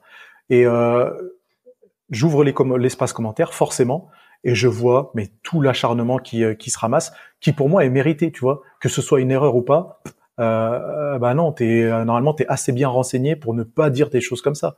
Je veux dire, mais c'est comment est-ce que quelqu'un euh, qui est euh, dans le top 3 des plus gros youtubeurs a une chaîne TikTok avec je sais pas combien d'abonnés peut peut laisser passer ça? Ouais, la, traduction en anglais c'était alors c'était fuck your depression, mais c'est vrai que c'est c'est traduit en français, ça serait plutôt merde. euh, Enfin, fuck your depression, c'est c'est euh, c'est euh, c'est comment comment tu pourrais traduire ça? Parce que j'emmerde, je suis pas sûr que ça soit exactement la, la, la bonne traduction, tu vois. C'est trop difficile, à- c'est trop risqué d'ess- d'essayer de chercher une de- d'essayer de chercher une traduction. Une traduction. Donc euh, je trouve que je trouve, je trouve que de toute façon c'était risqué de faire ça. Et, Ah oui. et c'est pas anodin. La dépression c'est pas anodin, vraiment. Et qu'il ait pensé, enfin qu'il ait pensé que ça puisse passer, je trouve ça. Ouais, ouais. T'as des personnes dans ton, que ça soit dans ton entourage, des gens que tu connais, qui ont, qui ont souffert de ça ou qui, ont, qui, qui font qu'aujourd'hui tu dis, enfin que tu sais toi, Nassim, personnellement, que c'est pas une blague. Oui, moi, c'est même pas de mon entourage, c'est moi 100%. Donc Toi, euh, évi- évidemment que euh, quand j'ai vu ça, je me suis dit mais mec, euh, soit t'es jamais passé par là, soit il y a jamais personne de ton entourage qui est passé par là, parce que tu saurais que euh, t'as beau avoir le, le meilleur mental ou la meilleure discipline du monde, euh, ce que je considère avoir, parce que enfin, je considère pas avoir le meilleur mental du monde, mais je considère être quelqu'un de discipliné Ouais. et d'avoir assez de recul pour me dire que euh, quand j'ai envie d'avoir quelque chose, bah je fais tout pour. Euh, quand tu passes par ce genre de phase, c'est c'est c'est t'as aucune emprise, t'as aucune emprise sur ce que tu t'aimerais faire. Est-ce que t'es es à l'aise d'en parler ou tu préfères garder ça pour toi? Ouais, non, ça c'est privé. Ok, ok. Alors moi, j'ai jamais expérimenté à titre personnel la dépression. Je, je pense que je l'ai pas expérimenté non plus. Euh... Je l'ai pas vu sur des gens proches autour de moi ou alors, enfin, si, mais plus ou moins. Mais en tout cas, ça, ça, j'ai jamais eu une, des vraies discussions où tu vois, été vraiment en contact avec quelqu'un qui la vivait, qui, qui m'expliquait peut-être. Je pense qu'aussi il y a ce truc de vouloir le cacher. Forcément, euh, quelqu'un qui est en dépression, il a pas peut-être pas envie de, de l'afficher sur Instagram. Je suis en dépression. euh, venez, venez me secourir. Euh, et, et, et, euh, bon, après, bon. Mais Non, c'est euh, clair que bah Peut-être pour ça que pas. hein. c'est clair que quand même pour juste aborder très brièvement mon cas personnel, c'est clair que moi je je- j'allais pas l'afficher sur euh, sur les réseaux. Et puis en plus, comme je l'ai dit juste avant, j'ai quand même une euh, j'ai grandi dans un environnement qui euh, mettait en avant euh, comment euh, comment euh, comment dire ça? Mettait en avant le fait euh, d'oublier un peu ses états d'âme, tu vois, euh, pour aller chercher son objectif. Donc je Mhm. sais exactement ce que c'est et je sais un peu ce qu'il voulait dire euh, Thibaut euh, en traduisant ce texte-là. Mais euh, bah, force est de constater que quand tu passes par ces phases-là, encore une fois, tu as beau avoir la motivation, la discipline, la vision, tout ce que tu veux, le, le, le, le quotidien qui est, euh, qui est ancré pour euh, atteindre tes objectifs, quand tu passes par ces phases-là, bah, tu tu peux rien. quoi. Hmm. Et la seule chose à faire, c'est de te, c'est de te faire aider. Hmm. Euh, de ce que j'avais entendu, c'était vraiment une diminution de, de sérotonine dans ton cerveau. Donc, en fait, c'était euh, un, dia- c'est un diagnostic médical. Alors, Déjà, c'est le premier truc qu'il faut dire, c'est que le terme dépression est un diagnostic médical. Je pense qu'aujourd'hui, on a peut-être trop tendance à utiliser ce mot euh, à la place de déprime passagère Exact. ou à la place de, de- Ouais. de baisse de motivation. Et alors là, sur son, son TikTok, prendrait plus de sens si euh, dépression n'était pas dépression. un truc. Peut-être qu'il a utilisé le mot dépression parce que ça correspondait à, à tout ce que à tout ça, euh, à tout ce que peut-être euh, euh, quelqu'un qui vit un manque de un manque de, de, motivation va se juger dépressif mmh. et peut-être que Thibaut s'est dit voilà ça, va ça va le toucher aussi. Mais c'est vrai que le terme dépression est un, est un vrai diagnostic. Alors je crois qu'ils en reviennent maintenant un petit peu dessus sur au niveau de au niveau du cerveau sur euh, le, le, le, comment ça fonctionne, le fonctionnement, tu vois, sur la sérotonine, les recaptures de sérotonine, etc. Mais beaucoup d'antidépresseurs euh, rejouent sur les, les, le niveau de sérotonine dans le cerveau. Ça, c'est mhm. de ce que je sais. Je suis assez étonné aussi de voir euh, des gens que je rencontre alors tu vois, c'est paradoxal parce que je dis que j'ai pas rencontré des gens dépressifs euh, à titre personnel. Par contre, dans, ma, dans mon activité euh, ostéo, dans le cabinet, très souvent, alors il y a, y a, un questionnaire qui est rempli avant de, de, faire la consultation à la clinique, euh, et très souvent je vois euh, dans les médicaments pris euh, des médicaments antidépresseurs, tu vois. Donc ah je rentre pas dedans à 100% parce que c'est pas mon rôle non plus. Je pose trois questions, je vois à quel point la personne est à l'aise mhm. d'en parler ou pas, mais je me rends compte quand même qu'il y a tellement de personnes qui prennent des antidépresseurs. Euh, alors je sais pas si c'est la maladie du siècle là, tu vois, entre le diabète, euh, les, les, problèmes cardiovasculaires, tout ça, mais euh, force est de constater euh, qu'il y a, y a une espèce de mal-être aussi général, c'est-à-dire que plus on est dans le plus on est bien, on est bien aujourd'hui, on n'a jamais été aussi bien, surtout en France, ah, au Canada, je veux dire. Et pourtant, il y a de plus en plus de gens qui se qui sont perdus. Ça c'est sûr. Après, là, à ça?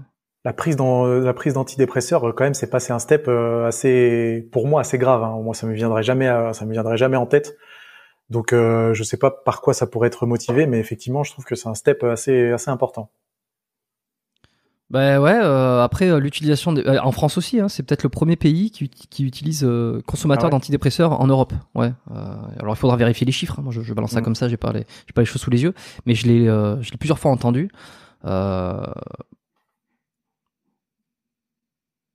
moi, ça me, enfin, quand ça va mal, euh, ça va mal, quoi. Tu vois, moi, j'avais eu des problèmes. Alors, j'ai jamais pris d'antidépresseurs, mais j'avais eu une petite période où, où j'avais pas été très bien et j'avais été, euh, j'avais, alors il y a, un moment, donc c'est pour ça que je peux en parler. Je sais pas, c'est pas trop. J'avais pris des anxiolytiques euh, sur des certains moments, enfin des, des, des moments spécifiques en fait qui me géraient des angoisses je prenais des, alors c'est probablement la première fois que j'en parle. Hein. Euh, j'ai pris des anxiolytiques comme ça de manière parcimonique. Euh, j'ai jamais été pour la prise de médicaments, évidemment. Mon cursus aussi fait que euh, aujourd'hui c'est, je suis pas, je suis pas pour les médicaments, le sport, tout ça. On est rarement dans le sport et dans la santé euh, mmh. en, en, utilisant, en voulant utiliser des, des médicaments. Par contre, ça m'avait pas, ça m'avait aidé de manière euh, sporadique comme ça sur des moments très précis. Et, et force est de constater que c'est ça, peut aider, tu vois. Donc euh, j'imagine que ceux qui prennent les, antidépresseurs, il y en a qui doivent pas être bien informés, mais il y en a quand même qui doivent savoir ce qu'ils font et ils le font parce qu'ils se sentent une certaine obligation aussi, quoi, pour continuer.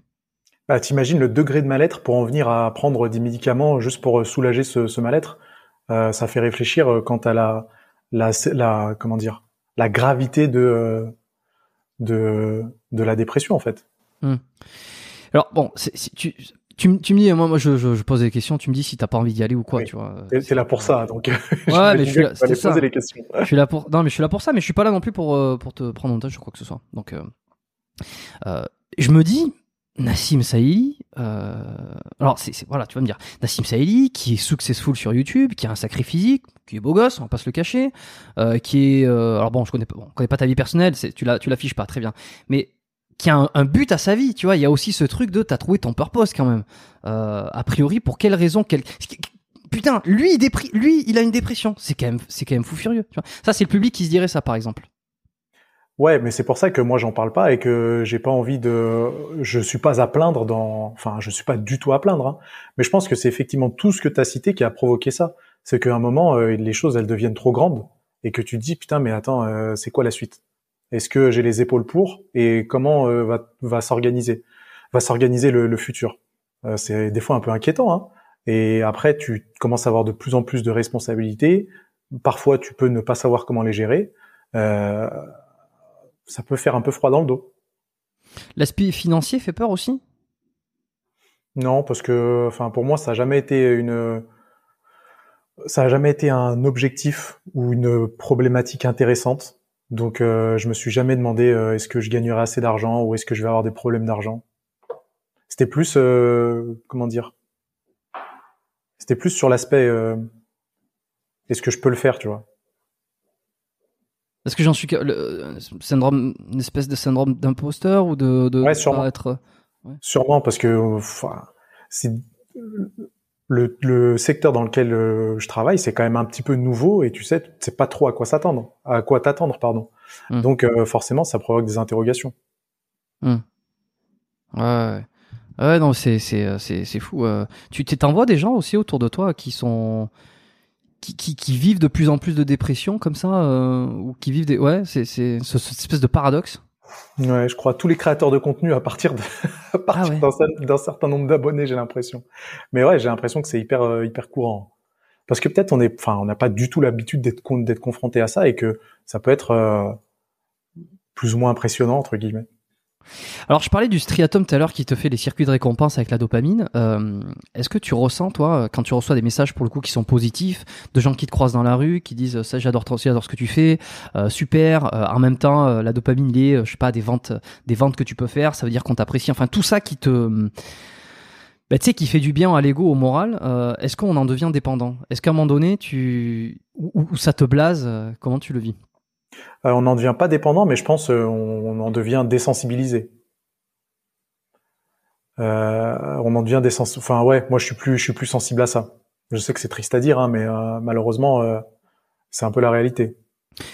C'est-à-dire quelqu'un qui, qui va qui va te voir dans la rue là, qui va te dire oh Nassim putain génial j'adore ce que tu fais classique hein oh j'adore ce que oh je regarde tes vidéos depuis euh, truc et tout ça m'a vachement aidé j'ai pris plein de pecs euh, grâce à toi euh, j'ai acheté ou pas ton programme bon peu importe ça ça te ça te touche moins que qu'au début Si, ça, enfin, ça me touche autant, mais pendant moins longtemps. C'est-à-dire que au Ah. début, euh, euh, je pouvais y penser pendant plusieurs heures.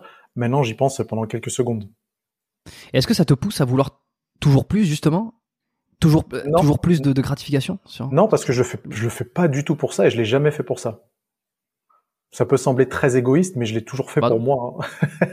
je l'ai toujours fait pour moi. J'ai toujours fait parce que j'ai- j'aimais partager ce que j'ai envie de partager et j'ai toujours, j'ai toujours voulu faire ce qui me plaît en fait. Donc euh, que ça plaise aux autres, c'est un énorme bonus, mais je le fais pas pour que ça plaise aux autres. D'accord, tu fais pour toi. Bon, je vais revenir sur la, la- la toute question que je t'ai posée qui nous a fait une digression pendant euh, longtemps. C'était euh, qu'est-ce qui t'a permis pendant ces deux ans le plus de te de faire prendre du muscle? Euh, Tu m'as tu m'as trollé sur. tu m'as dit contraction volontaire et puis hop, on a on a dérivé, on est parti loin. Et euh, et pour revenir sur cette question, euh, comment euh, ceux qui te découvrent aujourd'hui, enfin, qui vont pas te découvrir aujourd'hui, mais qui vont te découvrir plus en profondeur aujourd'hui, euh, qu'est- qu'est-ce qui fait, quel est le paramètre numéro un qui t'a permis de progresser euh, en deux ans, de prendre 10 kilos de muscle euh, comme tu l'as fait? Bah, ça, je le considère même pas comme une progression fulgurante. Hein. C'était juste que j'ai progressé parce que je m'entraînais dur. Je m'entraînais pas forcément bien, mais on allait à la salle avec mon frère dans l'objectif de se, de se de se défoncer la tronche, quoi. Tu vois, on faisait des séances jambes vraiment intensives, mais euh, la structure n'était pas là, l'exécution n'était pas forcément là. Euh, J'estime avoir vraiment progressé à partir de mes quatre ans de musculation. C'est à partir de là, c'est 2010 2010, là, les choses ont été sérieuses parce que je me souviens très bien en fait. J'ai validé mon diplôme d'éducateur sportif en février 2011. Hmm. Et c'est à cette période-là où mon emploi du temps il s'est largement libéré. Et je pouvais m'entraîner plus, je pouvais m'entraîner mieux, et j'avais en plus un peu de sous pour euh, m'acheter euh, de la bouffe. Donc c'était c'était totalement différent. Je suis passé de euh, musculation un peu comme un passe-temps, même si ça a duré quatre ans, à musculation où j'avais mon programme, j'avais mes exercices, mes cycles d'entraînement, mes tempos d'exécution, je pouvais m'acheter ma bouffe, je pouvais m'acheter ma prot, euh, je vivais musculation quoi. Et là, ça a tout changé. Ce qui fait que tu mets un peu à mal aussi euh, l'idée que en tant que enfin ou non même pas d'ailleurs tu vas me dire en tant que débutant peu importe ce que tu fais avec l'intensité que tu mets avec le niveau d'engagement que tu mets tu vas forcément progresser Bah ouais, mais ju- jusqu'à quel point? C'est ça le problème. Alors oui, effectivement, tu vas prendre du muscle, mais jusqu'à quel point? Euh, C'est ça la question. C'est que ce que j'ai fait en quatre ans, au final, quatre ans, c'est hyper long. J'aurais pu progresser beaucoup plus, mais euh, bah toutes les variables n'étaient pas n'étaient pas assez bien euh, assez bien maîtrisées. Parce qu'il y en a qui disent que finalement, euh, toutes les thé- alors je, suis- je suis pas attention, je- comme d'habitude, je me fais l'avocat du diable. C'est-à-dire que c'est pas parce que je sors en propos que je suis d'accord avec ce propos. Je suis là pour, Mm. euh, je suis là pour discuter. Euh, beaucoup disent que finalement tout ça, euh, les cycles, les méthodes, les ceci, tout cela, c'est une certaine forme d'enrobage euh, théorique pour vendre des choses, euh, et qu'en réalité, peu importe ce que tu fais, tu peux faire des séries de 15, des séries de 10, euh, des intensifications ici, peu importe ce que tu fais, tu vas prendre du muscle jusqu'où à ce que ton corps est capable de prendre du muscle et ensuite c'est quasiment fini. Euh, voilà, tu vas plus prendre grand chose et que en fait il n'y a pas d'exercice ni d'intense ni d'intensification ni de trucs miracles quoi. Là est la question. Là est la question. C'est en quelle proportion effectivement un programme d'entraînement bien structuré pourra faire la différence par rapport à euh, une génétique avantageuse ou alors à une, une, rigueur et une fréquence d'entraînement euh, très élevée? Hmm. Même moi, je saurais pas y répondre. Mais de mon expérience, je dis pas que c'est une vérité absolue, de mon expérience, structurer tout ça, structurer toutes ces variables, ça m'a permis de passer à un physique plutôt musclé. Hmm. Tu vois, j'étais quand même musclé, hein, à, euh, un physique qu'on qu'on accusait de dopage. C'est ça, tu vois, c'est ça le c'est ça la transition que ça a fait c'est que je suis passé d'un physique d'un mec qui va à la salle 4 euh, à 5 fois par semaine à un physique d'un mec euh, euh, où il y a X youtubeurs qui s'acharnent à essayer de prouver qu'il est dopé, alors que c'est pas le cas. Donc après, tout dépend. De, Docteur Tien à l'époque. ouais, qui n'existe plus. si. Tout dépend des. Ah ouais? Attends, on va revenir, vas-y. J'allais dire tout, des, tout dépend des objectifs de chacun. Moi, mon objectif mm. en, en commençant, c'était totalement assumé, c'est atteindre le maximum naturel possible. Et si tu veux atteindre le maximum, bah, t'as pas d'autre choix que de tout structurer à la perfection, entre guillemets. En tout cas, d'essayer de mettre toutes les chances de ton côté pour atteindre le truc. Euh. Carrément, ouais. ouais. C'est vrai que c'est difficile de, jauger, comme tu dis, euh, quelle différence ça peut faire à quel degré, parce qu'il faudrait prendre le, mais ce qui est impossible, c'est le même individu, c'est-à-dire le cloner. Et faire, faire tester, ouais. ouais. voilà, faire deux programmes différents et voir. Euh, euh... Alors c'était Mathias Soulol avec. Alors, tu connais Mathias Soulol peut-être? Le nom, ça me dit rien.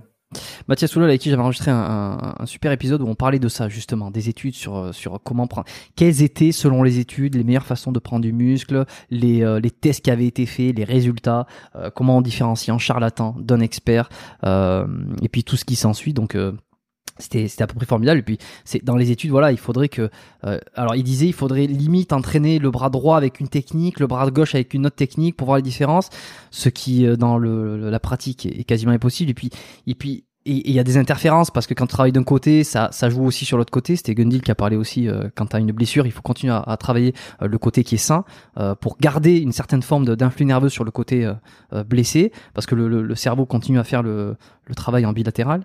Mais c'est quasiment impossible en réalité de faire un truc comparatif absolu comme ça. Bah ouais. Et du coup, ça nous fait poser une autre question, c'est que toutes ces études scientifiques, elles sont cool. Hein. Moi, j'en lis des, des, tonnes et des tonnes. Mais au mm. final, euh, on sera jamais sûr. Euh, donc la meilleure façon de faire, c'est de mettre toutes les chances de son côté et d'essayer d'optimiser. Après, je peux comprendre que certains soient pas assez passionnés par ça ou n'aient tout simplement pas la discipline, la motivation, appelez ça comme vous voulez, pour le faire. Moi, je sais que euh, c'est ce qui me, c'est ce qui me branche. Donc, je voyais pas d'autre solution que de tout optimiser.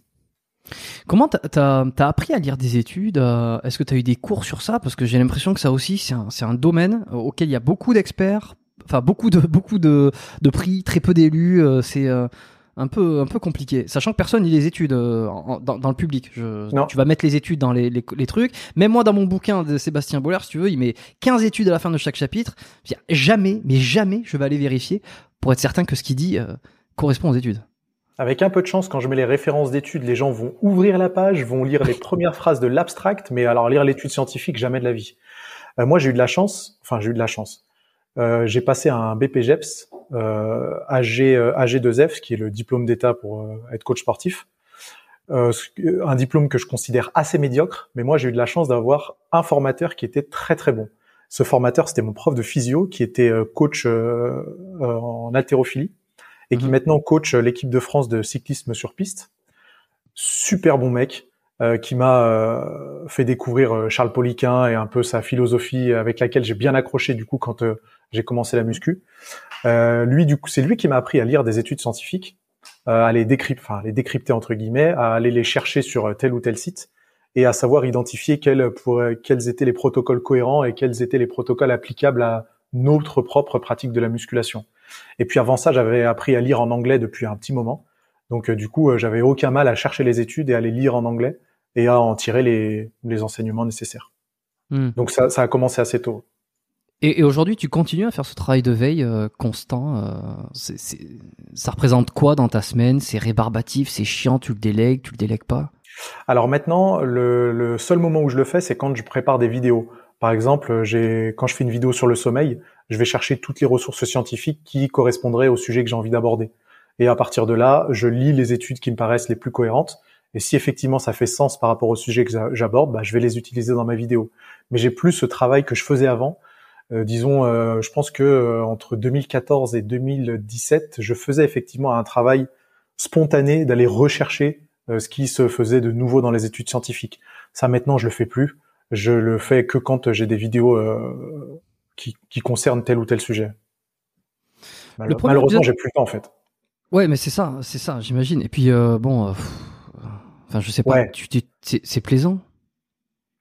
À l'époque, ça me plaisait. Maintenant, je mmh. sais très bien que je vais pas tomber sur une étude scientifique révolutionnaire. Et si c'est le cas, de toute façon, euh, je pense que je la verrai passer euh, sur tel ou tel article ou telle ou telle vidéo. Et dans ces cas-là, je la lirai. Mais je vais mmh. pas aller chercher, euh, je vais pas faire l'effort volontaire d'y aller. Hein. Alors, ben justement, tu vois, sur ça, le tout premier épisode que j'avais enregistré avec Michael Gundil, que tu mmh. connais bien forcément, ne serait-ce que de nom, je lui avais demandé, bon, mais attends, on est en 2022. Est-ce que tout n'a pas, enfin non, à l'époque c'était 2021. Est-ce que tout n'a pas été dit, tout n'a pas été trouvé euh, dans l'entraînement, dans la musculation? Je veux dire, euh, ça fait des années qu'on fait des études, on a compris comment fonctionnaient les choses. Est-ce que finalement, les avancées scientifiques euh, ne permettent pas de prendre juste un tout petit euh, pourcentage euh, d'amélioration sur un exercice, sur une méthode ou quoi que ce soit. Et, et alors, il, il, a vu ce truc de se dire, ben non, on n'a jamais fait de plus en plus de, de découvertes qu'aujourd'hui, et il s'en fait tous les jours. Lui, il passe son temps dans les études à regarder un petit peu tout ça, et il dit, oui, il y a peut-être des, des, pourcent des fins pourcentages, mais ça cumulé, pourcentage plus pourcentage, enfin tout ça cumulé, fait que ça fait une grande différence à la fin. Et c'est qu'aujourd'hui la manière par exemple dont il s'entraîne euh, n'est plus celle dont il s'entraînait il y a 5 ou il y a 10 ans. Est-ce que euh, est-ce que alors t'es d'accord d'accord ou pas d'accord? Comment tu vois le, la chose toi sur les, avancées des études euh, modernes? Bah en fait je suis plutôt d'accord. Et je trouve que quand je regarde la manière dont j'avais de m'entraîner à mes débuts et comment les gens s'entraînent maintenant, mais c'est le jour et la nuit et dans le bon sens du terme. Hein. C'est-à-dire que maintenant, on a des pratiquants après neuf mois de musculation qui ont fait des progrès exceptionnels que moi j'ai fait en cinq ans, qui ont une bonne structure d'entraînement, qui sont sensibles à l'exécution, à la technique, au cycle d'entraînement, à tout ça. Alors peut-être que pour certains c'est du, euh, c'est du blabla, c'est du chichi, mais au final, bah ça a porté ses fruits et on a vraiment des pratiquants qui qui progressent, mais comme jamais auparavant. Donc euh, oui, je pense qu'il y a encore des choses à découvrir. Je sais pas si je sais pas si les études scientifiques font une réelle différence sur le terrain, mais en tout cas, je trouve que les pratiquants sont de mieux en mieux éduqués mmh. et d'un, enfin, dans un sens ou dans l'autre, c'est grâce euh, aux études scientifiques. Mmh. Peut-être qu'aussi il y a une espèce de de délai qui se fait entre euh, la découverte de quelque chose et le temps que ça soit admis ou le temps que ça soit commencé à pratiquer dans les salles, qu'il y ait des qu'il y ait des youtubeurs qui vont en parler un ou deux et qui vont et qui vont répandre le truc. Euh, peut-être que ça va prendre un certain temps, que c'est pas immédiat immédiat, mais effectivement. Euh, et alors, attends, euh, oui, vas-y, dis-moi. Ce que j'allais dire, c'est qu'en soi, on sait comment prendre du muscle depuis bah, très très longtemps, depuis plusieurs mm. décennies. Mais maintenant, mm. euh, on sait de mieux en mieux comment optimiser la prise de muscle en fin de compte. Et le temps qu'on gagne avec ça, bah, au final, il n'est pas négligeable.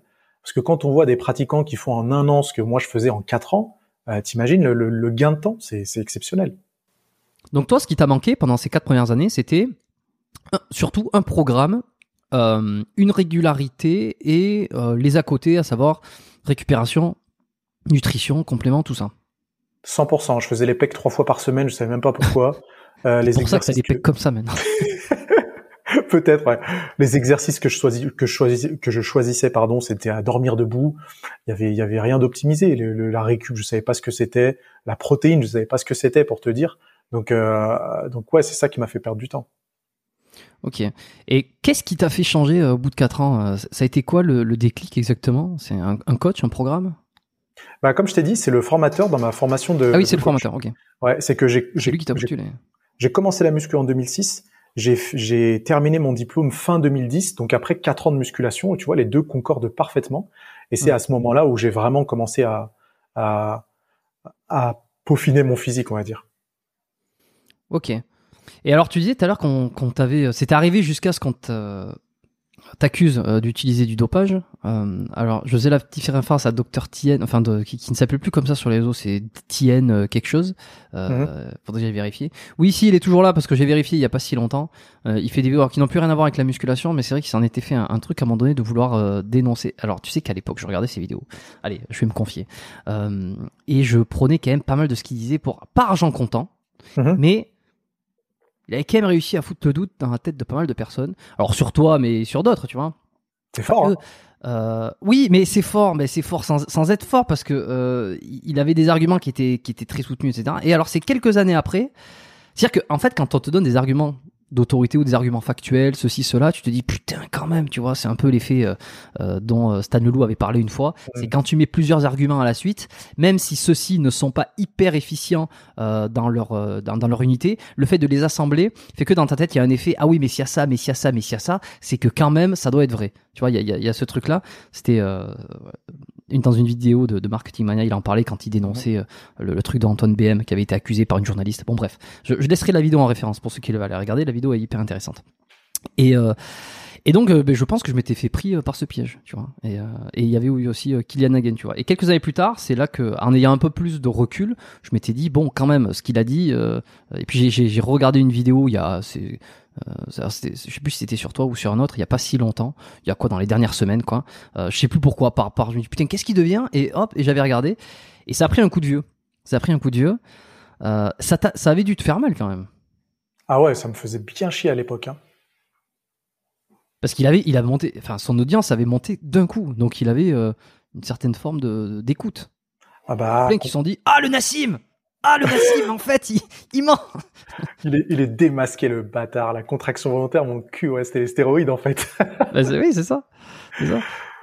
Mais euh, ouais, euh, quoi. c'était c'était c'était bien chiant parce que j'avais une communauté qui qui était euh, naissante en fait. Et à ce moment-là, c'était c'était chiant parce que en plus à ce moment-là, j'étais très fier d'avoir développé des connaissances en muscu et qu'on remette ça sur le, le dos des, des stéroïdes alors que j'avais fait quand même un gros travail de recherche et, et d'expérimentation.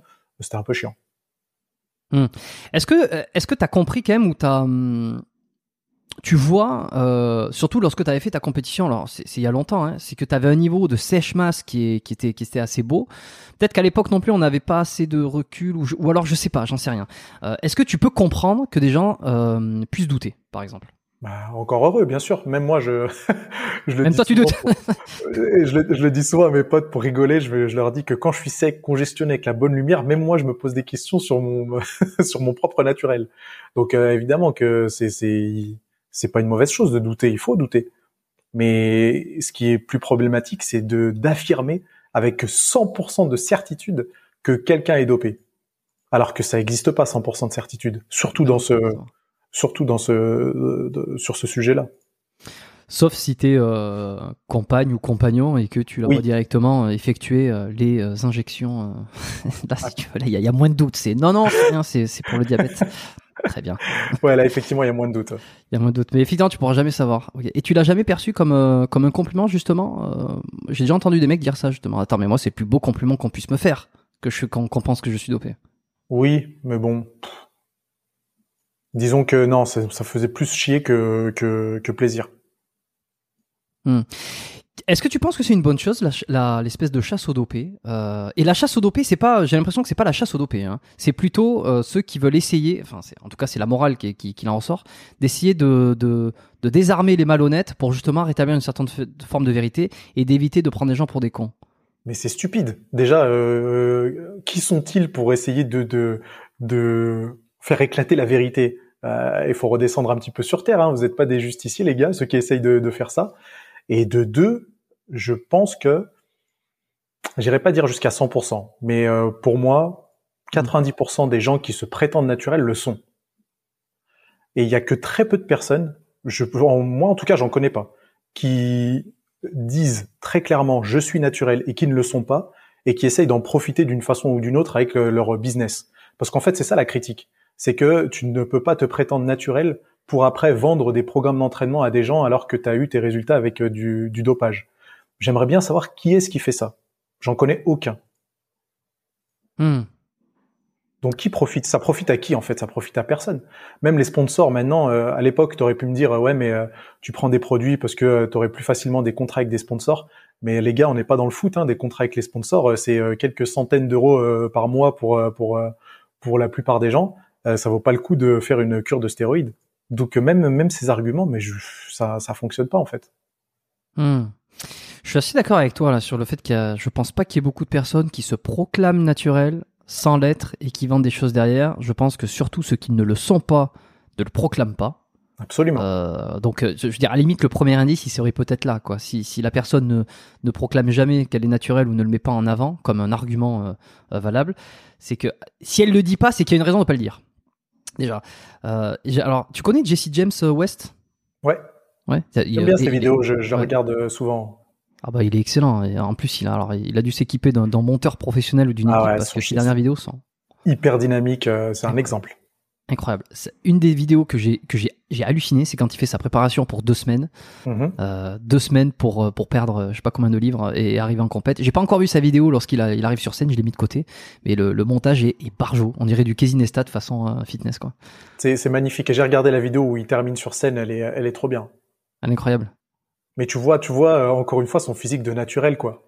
Je sais pas si c'est là eh où ben, tu voulais en venir. Eh ben oui, voilà, c'est ça, c'est exactement ça. C'est parce que moi, j'ai toujours pensé que, alors j'ai toujours, je pense toujours qu'il est, qu'il est naturel. Tu vois, à titre personnel, je, je, je ne le, je ne fais pas, je ne le dis pas sur les réseaux, je ne le défends pas comme quelque chose, une, une cause. Mais si tu veux, comme on en parle, là, je le dis, je pense euh, sincèrement qu'il est, qu'il est naturel, il est naturel, pardon j'ai un pote à moi qui le pensait aussi, puis qui a commencé à avoir des doutes. Quelqu'un qui, qui, est très très proche de moi et qui, qui, pratique le sport et qui est dans le milieu pareil depuis autant de temps. C'est-à-dire qu'il te, il te connaît euh, depuis autant de temps que, que moi, euh, qui a vécu un peu tous les voilà euh, toutes les tendances fitness de, de plus ou moins loin et qui me dit attends c'est pas possible, regarde ça. Et c'est vrai que sur des photos Instagram, sur des vidéos, il est avec la lumière etc. Il a un physique qui a Sem Barjo et il fait des vidéos avec des mecs qui utilisent des produits dopants et il est jamais ridicule ridicule à côté. Et alors, il m'a presque foutu le doute, tu vois. Il me dit, et je lui dis, non, mais attends, attends. Il passe son temps à dire qu'il est naturel. Je ne peux pas croire que ce mec-là, qui fasse que dire qu'il est naturel, ne le soit pas. Et donc, c'est là où je te rejoins. C'est que je, je, je, je, pense pas que ça soit possible. Ou alors, euh, peut-être trop naïf à la limite.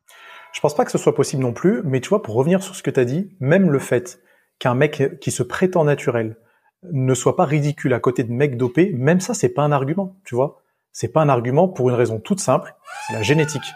La ah bah génétique, ça, ah la génétique, ça fait des merveilles. Et t'as des mecs qui n'ont jamais rien touché, qui n'ont jamais pris ne serait-ce de compléments alimentaires, qui, qui, qui ont des physiques mais incroyables. Ah bah, c'est juste la génétique il y a qu'à voir les blacks. Je veux dire, alors pas, pas tous, hein, mais je veux dire, euh, à un moment donné, t'as des mecs, ils font quatre fois. Euh, alors c'est, je, je, vais au sport régulièrement, je vais à la salle de sport régulièrement, je, je fais des entraînements de musculation. Les mecs, ils ont dix fois mon physique, alors qu'ils ont jamais soulevé une barre. À un moment donné, tu poses, tu te poses des questions. Hein. Ah ouais. Mais c'est marrant que personne, personne se demande pourquoi il y a des gens qui mesurent 2 mètres 10 euh, et se demande pourquoi il y a des gens qui arrivent à être aussi musclés naturellement. Mais les gars, c'est mm. comme ça, c'est la nature. Hein. Il y en a qui sont petits, il y en a qui sont grands, il y en a qui ont des, un potentiel musculaire qui est exceptionnel, il y en a qui ont des longs fémurs, euh, euh, d'autres qui ont un petit nez. C'est comme ça. Hein. Ouais, bah, c'est ce que je lui avais dit. J'avais dit, mec, la génétique, il y a que ça qui explique ça. Et euh, comme tu dis, quoi. Et là, exactement la même chose pour Rudy Koya. Bon, il passe, enfin, il passe son temps. Je, lui dis parce qu'il avait un doute aussi sur Nico. Il me disait, attends, t'as vu les épaules qu'il a quand même, putain, il fait 1m80. Parce que mon pote fait 1m92 ou 13, 93. Euh, et si tu veux, il a pas le physique de Rigoya, pourtant il s'entraîne, il s'entraîne dur, etc. Bon, euh, pas, autant, tu vois. Euh, ou que toi, mais toi, tu fais 1m combien, tu m'as dit? 89? 86. 86, pardon. Euh, et il me dit quand même et tout. Je lui dis attends, moi je ne peux pas croire qu'un mec qui a fait de sa naturalité son son, cheval de bataille quasiment en le répétant à chaque podcast, à chaque vidéo, euh, en, vraiment en défendant l'entraînement naturel. Ça, ça veut pas dire qu'il chasse les dopés, ça veut dire qu'il chasse ceux qui se prétendent pas. Bon bref, t'as compris l'idée. Que ce mec-là utilise, c'est pas possible, j'y crois pas. Je veux dire, rien que par le, le concept même, je ne veux pas y croire je n'ai pas envie d'y croire. Je, ne suis pas quelqu'un qui suis euh, branché très euh, humaniste de manière générale, mais enfin quand même, il y, a des limites. Ouais, faudrait être la, faudrait être la plus grosse merde de l'humanité pour répéter toutes les semaines que des naturels et te faire des piqûres, euh, tes piqûres tous les week-ends. Non, non, mais pour moi, il y a aucun doute. Déjà sur Rudy Koya, j'en mettrai ma main à couper, et même pour tous les autres. Hein. Donc tous ceux qu'on a qu'on accuse de dopage hmm. et qui se prétendent naturels, je vois pas, j'en vois pas un seul qui qui pourrait être dopé. Mais de Mm. toute façon, de, de toute façon, je pourrais, je pourrais pas le savoir, donc euh, je me prononce pas là-dessus. T'avais eu l'occasion, euh, peut-être, je sais pas, euh, je pense pas, d'écouter le podcast que j'avais fait avec Rudy Koya, le deuxième? Non. Il avait, euh, on avait un peu parlé de, évidemment, de pas de la concurrence, mais des gens. Et, et quand on avait parlé de toi, il, avait quand même souligné euh, que euh, que une, une des parts de ta réussite, pas que évidemment, c'était quand même cette capacité d'éloquence que tu avais. C'est que tu parlais bien, euh, qu'à la caméra, je veux dire, sans envoyer. Et euh, alors voilà, euh, malgré les, les, aujourd'hui vous êtes, je sais pas, vous êtes pas en froid spécialement, si vous avez eu, euh, vous avez eu un clash et puis finalement vous étiez rabobiché, rab- rabiboché. Et puis finalement, vous n'êtes jamais devenu euh, si pote que ça. Ce qui est dommage parce que la vidéo que vous avez fait ensemble, elle a été pas mal. Mais euh, Ouais, ouais, ouais. Bon. Et je me suis très bien entendu avec lui. c'est quoi qui a déconné à un moment donné? J'en ai aucune idée, ça faut lui demander à lui. Il a un caractère un peu, un peu spécial.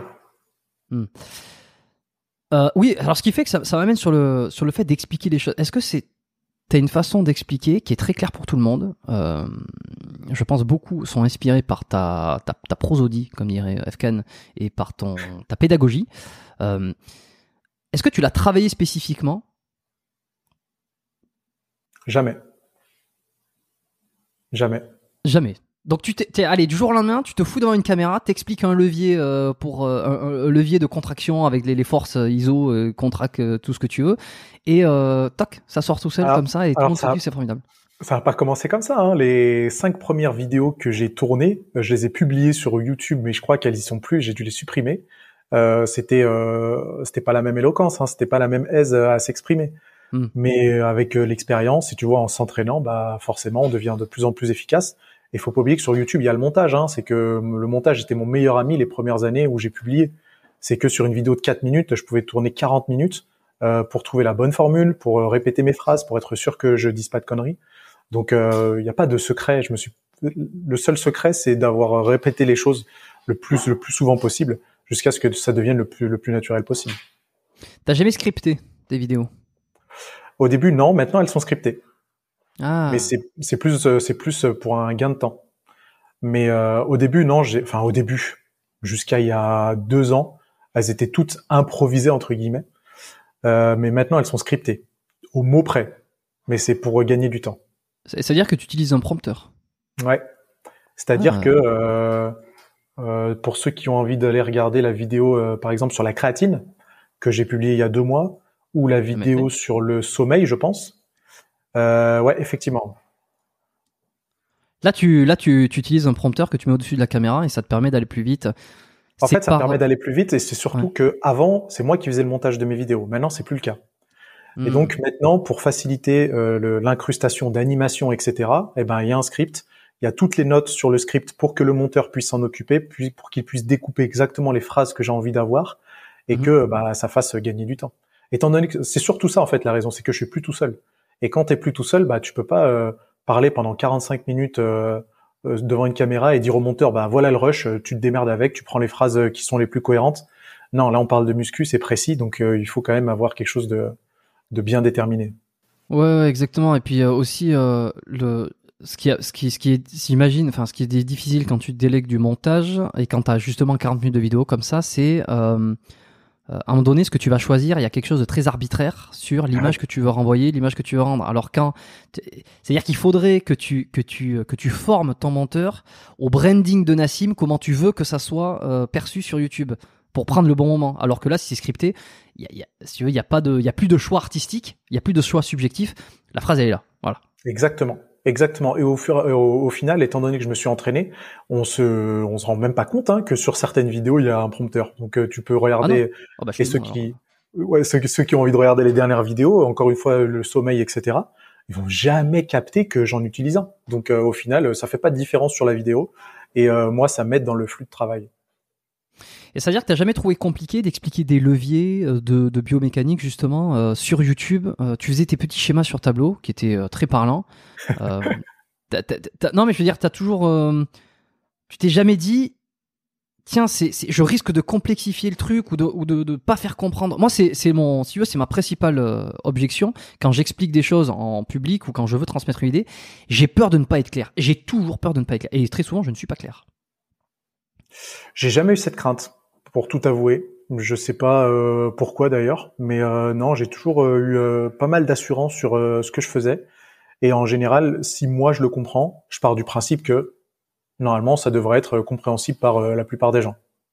Après, je t'avoue que par exemple, hier, je suis allé, je suis allé à l'Apple Store pour parce que je cherchais un nouveau Mac. Il y a l'un des un des gars qui me dit ah bah trop bien, je suis tes vidéos, je les aime bien, mais des fois elles sont trop compliquées, je comprends pas tout. Hein. Donc tu vois, tout le monde ne comprend pas tout parce que probablement tout n'est pas toujours très clair. Donc euh, ça dépend, ça dépend vraiment des gens. c'est toujours marrant ces espèces de compliments euh, tacle un petit peu, euh, tu sais, pas cachés, mais c'est. bon, je sais pas si c'était un tacle, lui c'était très assumé. Il était vraiment dépité. Il m'a dit oh ouais tes vidéos elles sont bien, mais des fois elles sont trop compliquées. Genre vraiment, ça se voyait qu'il disait au bout de deux minutes je la quitte parce que ça m'a saoulé. Moi, ça il a la même chose. Putain, tes podcasts, tes podcasts, ils sont géniaux. Bon, j'écoute pas jusqu'au bout, ils sont très longs, mais. c'est un peu ça, ouais. Ça, ça, bon, on prend le compliment, on dit, bah écoute, merci, mais tant pis, oui, ça, ça te correspond pas. Bon, voilà. voilà, exactement. C'est pas grave, c'est pas grave, ça plaît pas, plaît pas à tout le monde. Ok, et, et, tout ce qui est biomécanique, tout ça, c'est quelque chose qui t'est venu euh, avec, euh, tu vois, les leviers, les, les, explications. Alors, je parle de biomécanique, c'est le titre du podcast, donc tiens, pour une fois que je, je, je peux passer le, je peux placer le mot. Euh, tu t'y es intéressé après 4 ans de musculation grâce à ton, ton coach, à ton, à ton prof de, de, physio? Prof de physio, ouais. ouais. Ouais, carrément. C'est là que tu as pris de passion pour ce truc, qui apparemment est un truc de. C'est un peu comme euh, l'ingénierie sur les voitures. Tu dis, euh, qu'est-ce que c'est que ce truc? Qui s'intéresse à ça, quoi? Bah moi, ça me paraissait en fait incroyablement logique. Après, moi, je suis pas ingénieur, c'est-à-dire que je ne sais pas quel, je ne sais pas chiffrer la contrainte sur une articulation parce que je connais pas les formules scientifiques mais euh, enfin, mm. je m'y connais assez entre guillemets pour euh, savoir euh, ce qu'est un bras de levier, comment vont agir telle ou telle contrainte en fonction de la position que tu vas adopter. Pour moi, c'est très basique et c'était tellement logique que bah ça me paraissait pas si compliqué que ça. J'ai mm. l'impression que c'est vraiment à la portée de tout le monde parce que c'est juste de la logique en fait. Et c'est des choses que tu peux vérifier très facilement à la salle de sport en prenant un halter. Donc à partir de là, pour moi, tout le monde devrait être au courant de, de, de ça. Ouais, mais c'est une vision euh, mécanique, mé mécaniste peut-être aussi que j'ai beaucoup aussi. Euh, tu vois, cette, ce côté très rationnel terre à terre. Je pense mhm. qu'il y a de ça. Tu vois, comprendre des choses. Tu vois, A plus B égale C. Euh, ok, on comprend d'où ça vient, cause conséquence. Euh, J'adore ça aussi, surtout dans beaucoup dans la sociologie aussi. Tu vois, je pense qu'aujourd'hui on est dans un monde qui voit les conséquences, qui critique les conséquences, sans, sans en comprendre la cause, sans en comprendre d'où ça vient et pourquoi ça en est là. Tu vois, mhm. beaucoup dans la dans, dans, la sociologie et dans les réflexions actuelles. Euh, et c'est curieux que toi tu aies eu ce truc-là, sachant que tu venais des arts plastiques donc de la créativité. Et en général, c'est entre le monde de, l'artiste et le monde du technicien, c'est un monde complètement différent. Il y en a un qui cherche pas à comprendre comment ça fonctionne. Il cherche à le reproduire, il cherche à le, à le mettre en lumière, à le mettre en, en, exergue d'une façon ou d'une autre, avec des réflexions, etc. Alors que le, le technicien, non, non, c'est l'ingénieur, c'est comme ça que ça marche. Ouais, c'est la dualité de mon caractère. C'est aussi bien cartésien que, euh, que créatif. Je sais pas si ça fait sens, mais en tout cas, euh, moi, ça me, ça me va très bien. Donc, euh, j'ai passé un bac scientifique je suis mhm. très à l'aise avec euh, les matières scientifiques, mais euh, pourtant, euh, je dirais que j'ai cet attrait pour pour pour l'art et la création. Tu continues à faire, je sais pas, des arts plastiques, de la peinture, des choses comme ça? Super rare. Il y a des fois où je dessine un peu quand j'ai un petit peu de temps, mais c'est c'est très rare. Hmm. La créative, les, les, activités créatives que j'ai maintenant, c'est faire certaines miniatures YouTube, ce qui est cool, hein, ce qui est cool. Mais ah, c'est toi qui, c'est toi qui les fais, qui, certaines, continue à les faire, certaines, certaines, ouais, certaines, euh, je continue à les faire. Quand on sait le, alors le travail que c'est et surtout l'importance que ça a euh, par rapport à une réussite de, de, de vidéo, c'est quoi l'équipe qui a derrière Nassim? Vous êtes combien aujourd'hui? Alors déjà, désolé, c'est le soleil, hein, faut pas se oh. poser de questions si jamais. si jamais je commence à avoir des taches blanches sur le t-shirt, euh, je commence à être illuminé. Euh, bah, par la grâce de Dieu. Tiens. Exactement. Ça dépend de quoi tu parles, de quelle entreprise.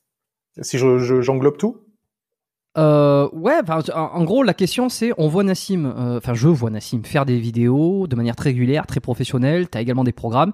Je suis abonné à ta liste email, euh, donc si tu veux, je vois un petit peu les campagnes, euh, les campagnes de mailing que tu fais, qui sont qui mhm. sont aux petits oignons toujours. Euh, aucun doute que tu que as dû t'entourer d'un copywriter pour ça. Ou si tu fais ça toi-même, t'es un génie. Euh, c'est pas le cas. non, mais parce que ça prend du, énormément de temps aussi. Donc il y a tout ça. Il y a alors tu t'es foutu au podcast aussi récemment. On, va y revenir. Euh, ce qui fait qu'on est dans un truc où on se dit est-ce qu'il fait tout tout seul et comment il comment il s'organise tu vois? Comment on en arrive là à faire tout ça? Je fais pas tout tout seul, mais loin de là. C'est-à-dire qu'on est beaucoup, hein, rien que sur YouTube, on est cinq pour ma chaîne YouTube. Donc et c'est sans compter les prestataires euh, que je prends pour X ou Y vidéos euh, ou des gens qui sont en dehors de mes sociétés mais qu'on sollicite pour telle ou telle mission. Donc non, on est beaucoup et sur toutes mes entreprises, si je réunis mes deux salles de sport, les programmes de musculation, l'équipe marketing, etc., on est maintenant entre 15 et 17. Ah oui, c'est énorme. Donc, euh, tu as, as, séparé les entreprises euh, coaching en ligne, YouTube. Comment, euh, rapidement, juste pour qu'on ait une idée, si tu as, envie d'en parler deux minutes. Ouais, ouais. Tout ce que je fais sur les réseaux sociaux, c'est-à-dire création de contenu sur YouTube, accessoirement sur Instagram et le reste, tous les placements de produits, les sponsoring et les partenariats, c'est une entreprise indépendante. D'accord. C'est-à-dire que tous les revenus que j'encaisse, je les j'encaisse avec cette entreprise-là. Et après, les, les formations de coaching et tout ça, c'est une autre entreprise. Pour quelle raison t'as détaché? Bah parce que c'est un peu plus simple, tu vois, c'est pas c'est pas le même boulot en fin de compte. Hein. Euh, j'ai une équipe marketing pour les programmes de musculation, mais j'en ai pas pour YouTube parce que j'en ai pas besoin. Donc c'était mieux que euh, tout soit euh, tout soit dissocié. Ok. C'est un conseil de toute façon qui est donné à tous les entrepreneurs qui ont une activité qui se développe et qui commencent à faire des choses un tout petit peu différentes, même si c'est un peu dans le même secteur de, euh, de, euh, de, dissocier pour avoir plus de facilité à gérer. Hmm. D'un point de vue fiscal aussi, j'imagine que tu dois avoir des avantages. Absolument, il y a des fois des TVA qui sont différentes, euh, tu vois, des formes sociales qui sont différentes en fonction des sociétés. Donc ça, ça peut jouer aussi un peu. Ok. Euh, donc, euh, donc, alors, t'as, t'as ça, tu l'as pas fait dès le début, hein, c'est au fur et à mesure où ça. Ah non, ouais, c'est au fur et à mesure, absolument. D'accord. Donc, euh, alors j'ai vu, euh, t'as fait, t'as fait une pub. Alors, putain, je me suis dit là, là, là, il a foutu le paquet. Récemment, dans une de tes vidéos, t'as fait euh, pour un rasoir. Euh, alors, t'as carrément fait une mise en scène pour présenter le truc. Je me suis, je me suis même demandé, est-ce que c'est une blague jusqu'à la fin est-ce que c'est une blague ou est-ce que est-ce que ça va non non c'était vraiment une pub que t'as fait entièrement pour ça quoi absolument et, une des questions que j'ai en tant qu'entrepreneur aussi, tu vois, c'est de me dire, euh, et surtout tu vends des programmes, tu vends des programmes, tu as plein de, as plein de choses. Je me suis dit, pour quelle raison il prend des partenariats, euh, des, il fait des publicités comme ça? Il y en a beaucoup qui critiquent ça, par exemple. je sais pas si tu connais euh, un certain Jean-Marie Corda. Oui. bon, tout le monde se connaît dans le milieu, j'ai l'impression, tout le monde connaît un peu tout le monde. Bon, je l'ai reçu deux fois sur le podcast, euh, deux moments d'anthologie à chaque fois, forcément. Sacré Jean-Marie. il faut, putain, il faut aller, il faut aller écouter ces épisodes. Euh, je les laisserai dans la description. Foncez si vous les avez pas écoutés. Vous, surtout le premier, c'est possible que vous fassiez un, vous trembliez un petit peu sur, certains, sur, certains mots, sur certaines phrases qu'il dit. Mais rien n'est censuré. Euh, et, et, alors lui, il se moque un petit peu des, des youtubeurs qui en fait font de l'argent entre guillemets en vendant euh, des produits des autres ou en vendant, en faisant de la publicité. Euh, et il met en avant plutôt le fait de vendre ses propres produits, le fait d'être indépendant euh, de, de, la plateforme. Ce que tu as toujours été. Et là, de plus en plus, tu fais des ce qu'on appelle des euh, des, des, comment, des promotionnels, des, des campagnes promotionnelles. Ouais, des, des placements de produits. Ouais, ouais des placements de produits. C'est quoi ton, ta philosophie sur ça? Pour quelles raisons tu te mets à faire ça, sachant que tu n'aurais peut-être pas besoin financièrement, parce que tu as déjà tes produits qui se vendent bien? Mais attends, je vais quand même pas me, euh, me comment dire, me restreindre et m'empêcher de faire ça, hmm. alors que j'en ai la possibilité. Et surtout, je pense que maintenant j'ai l'organisation nécessaire pour faire en sorte de, de faire les deux en fait. Et, euh, et c'est trop bien parce que les deux aspects me plaisent, me plaisent beaucoup. Tu sais, c'est c'est de la, de la création qui, est, qui est totalement différente. Et YouTube, ça fait un peu plus appel à tout ce que je faisais euh, artistiquement parlant, mmh, alors que euh, le coaching et les formations, bah, ça fait plus appel à ma formation de coach. Donc moi, c'est trop bien. T'imagines, je vis de plusieurs passions en même temps. À quoi demande le peuple Et s'il y a Philips qui me contacte et qui me dit bon bah on te donne telle somme pour faire tel placement de produit, et en plus, c'est un produit que j'utilise littéralement euh, hmm. toutes, les semaines. Attends, je vais quand même pas m'empêcher de le faire. C'est ça ton critère, c'est qu'il faut que tu l'utilises. T'as, as, j'imagine, un barème de, de, sélection. Oui. Après, euh, faut dire ce qu'il y a. Je suis pas non plus le plus sollicité parce que j'ai une chaîne de musculation et euh, c'est pas toutes les marques qui me qui me proposent. Il y en a certaines que mon équipe va aller chercher, tu vois, pour des partenariats parce que c'est des marques que j'apprécie et d'autres qui me contactent. Et si jamais effectivement c'est quelque chose que j'utilise ou que j'aimerais utiliser, eh ben je bosse avec eux. Ok, oui, parce que 500 000 abonnés, quand même, tu as une visibilité que. J'en ai 800 000 hein, sur, sur YouTube. Oui, non, pardon, 500 000, ouais, effectivement. Mets-toi à jour, Jérôme, bordel. Ouais, je, vais aller, je vais aller regarder ça. J'ai oublié de... J'ai peut-être oublié. Non, en plus, je suis abonné, tu vois. Je suis abonné. Donc, euh, quand t'avais fait le petit post, abonnez-vous pour arriver à 800 000 avant la fin de l'année. Je crois que c'était celui-là. Ou 900 000 avant la fin de l'année, je sais plus. Ouais, c'était ça. Ouais, j'étais déjà dans le truc, donc tu vois, c'est pour me pour, pour me di- disculper. Ça Euh, va, tu, co- tu connais Corda d'un point de vue personnel? T'as discuté avec lui ou quoi? Non, non, je le connais pas d'un point de vue personnel, mais le marketeur avec qui je travaillais euh, travaillait avec lui aussi à un moment, donc euh, il sait qui je suis, je sais qui il est, euh, voilà quoi. Qu'est-ce que tu- qu'est-ce que tu penses de sa de sa philosophie? Joker, Joker Joker, ouais, Joker. Là, on sort, on sort, on sort vraiment trop de mon champ d'expertise.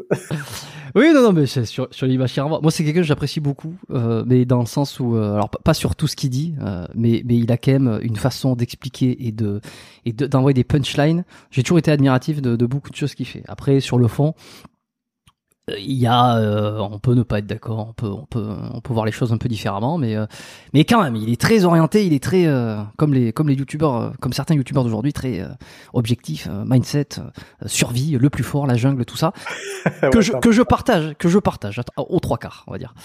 Euh, ok, 5 sur, 5 sur la chaîne YouTube alors, putain, c'est c'est fou furieux quoi. Ouais. Et je pense qu'il y en aura plus à un moment ou à un autre, hein, donc. Euh... Moi, en tout cas, Mm. c'est un peu, un, c'est un peu un objectif. C'est que l'équipe continue à se développer, quelles que soient les entreprises, parce que c'est génial en fait de pouvoir, euh, bah, d'une proposer du travail aux autres et euh, partager ma passion avec euh, des gens que ça intéresse aussi. Ça a été quoi le plus dur, le- le- l'obstacle sur toute la progression de quand t'as commencé YouTube jusqu'à aujourd'hui, donc en gros tout seul à faire des vidéos un peu face cam de 40 minutes à aujourd'hui avec une équipe, avec plein d'entreprises. Euh, a priori, le, le- là où les gens ont le plus de mal, c'est euh, pour commencer à faire des vues. Euh, c'est un peu le truc. J'avais posé cette question à un, un- un- grand, un grand patron ici de, de plein de, de cliniques. Je lui avais dit, c'est quoi le truc le plus dur? Parce qu'a priori, pour moi, c'était arriver à faire suffisamment de patients. Et lui m'avait dit non, c'est arriver à trouver la dose de recruter assez thérapeutes par rapport aux patients. Et c'était ça le. Alors moi, ça me paraissait à des années-lumière de ce que je vivais à ce moment-là quand essayé justement de faire ma place. Et, euh, et- et alors toi aujourd'hui, tu dirais que c'est quoi? Ça a été quoi? Alors moi, ça n'a pas été de faire des vues, parce que je pense que je suis arrivé au bon moment, Ouais. Euh, à un moment où il n'y avait pas beaucoup de youtubeurs muscu et qu'il n'y en avait pas de pas comme moi. Donc euh, forcément, j'ai eu de la chance, hein, faut dire ce qui est. Euh, le truc le plus dur, on parle de YouTube là? Ouais, de, de ton ascension globale euh, en termes YouTube, euh, financier, un peu réussite globale quoi. Bah, C'était deux choses. C'est la première, c'est d'être euh, le plus régulier possible. Là, je parle de YouTube. Et la deuxième, c'était cette transition de je travaille tout seul à je travaille avec d'autres personnes qui vont gérer quelque chose qui est très personnel en fin de compte, hein, parce que c'est mes conseils de musculation et mon avis sur la muscu, etc. Donc ça, c'était la transition la plus difficile et celle qui a euh, demandé le plus de temps. Et alors comment t'as fait pour passer ce, cet obstacle? Euh, bah écoute, j'ai essayé avec plusieurs personnes. Il y en a avec euh, qui ça n'a pas fonctionné. Il y en a avec qui euh, je m'entendais euh, bien, mais on n'arrivait pas à s'accorder sur certaines choses.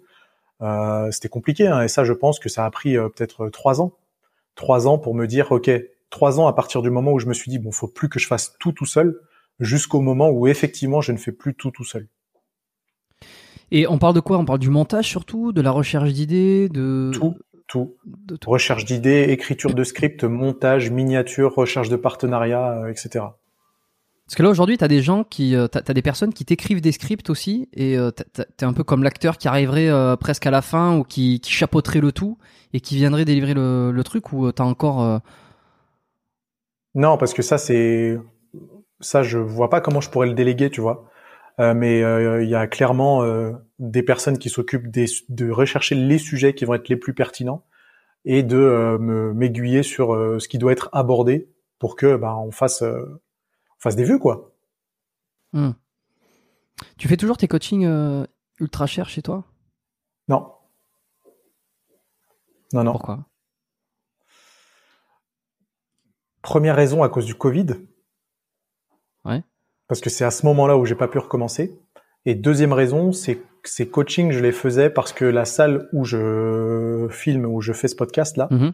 maintenant euh, accueille des clients pour du coaching personnalisé et n'est plus réservé euh, à ces stages que je faisais à l'époque euh, ultra chers, comme tu dis. Oui, non, mais alors je fais exprès de, de, de, de taper Ah oui, là- j'ai bien là-dedans. capté, ouais. Ouais, bah, et c'est c'est un peu mon rôle, tu vois. C'est un peu mon truc d'aller chercher. Euh, alors, à titre personnel, ça ne m'a jamais choqué. Euh, je pense que c'est la mentalité, c'est le- l'environnement dans lequel on est, et puis c'est l'envie de faire des vues euh, que- qui a poussé beaucoup de personnes à, à s'insurger de ça. Ça ne m'a jamais Quelle choqué personne parce que D'idées, tu peux le dire des noms. Hein. je, je sais. Alors euh, non, alors je voudrais bien parce que moi j'ai pas de problématique. Euh, j'ai personne de particulier en tête euh, qui a euh, ou je me souviens plus de, de, de, de qui en particulier a critiqué le- les, les tarifs. Si t'as quelqu'un, tu peux, si tu te souviens, toi, tu peux me dire. Oui, Marvel Fitness. Ok, bah je sais, bah, ok, très bien, bah, ça m'étonne pas. Quelle Euh, pauvre après, merde celui-là, putain d'avoir dit ça. Mais euh, je le dis avec euh, beaucoup d'affection parce que je l'ai déjà vu, tu vois, et qu'il est super sympa en vrai, et qu'on arrive très bien à discuter l'un avec l'autre. Mais Mm. quel, mais quel, quel bouffon d'avoir dit ça, franchement. Et je sais, je, en plus, je suis presque sûr qu'il était au courant que c'était pas exactement la vérité ce qu'il disait, mais que ouais forcément, euh, s'il le disait dans une vidéo, euh, bah, ça allait, ça allait faire cliquer. Ah bah oui, bah pour, le, pour le coup, c'était c'est et c'est toujours son, son moyen aussi de, de Mais je en veux pas. de vivre. hein. Ok. Et en fait, il, t'avait- il avait critiqué, euh, il avait dit, il a do- donné donc une tarification de ton stage qui était hyper élevée. Alors moi, quand je dis que ça m'a jamais choqué, c'est parce que, euh, euh, tu sais, avec un peu des notions d'économie, de le, le temps que prend quelqu'un par rapport à autre chose, c'est que tu mets ce tarif-là et en réalité, et en réalité, je veux dire, t'as- y a personne qui a le couteau sous la gorge pour venir chez toi. Je veux dire, toi, tu, tu mets un En prix. plus, ouais. Euh, je veux dire, si les gens ont envie de venir, ils ont envie de venir. Je veux dire, si c'est honteux, je veux dire, la honte est, est à la limite de celui qui paye. Tu vois, c'est un peu l'offre de euh, l'offre et la demande. Moi, j'ai toujours perçu comme ça. Euh. Après, c'est vrai que dit avec ces mots, qui est un stage, de, alors je sais plus du tout les chiffres, hein, les ta- la tarification, pour un stage de muscu, tu veux, la manière dont on présente le truc peut paraître ridicule. Mais euh, enfin ridicule ou, ou se dire qui qui va faire ça? Euh, mais bon, moi ça m'a jamais choqué. T'as arrêté pour, enfin tu, ça t'a fait chier ça aussi?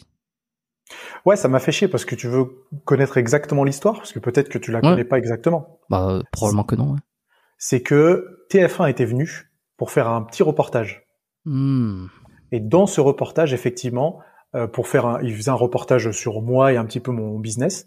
Et Mhm. dans, à la fin de ce reportage, euh, la voix off disait euh, les abonnés de Nassim sont prêts à dépenser 1200 euros pour se faire coacher. Effectivement, c'était le prix du, du stage de muscu, 1200 euros. Mhm.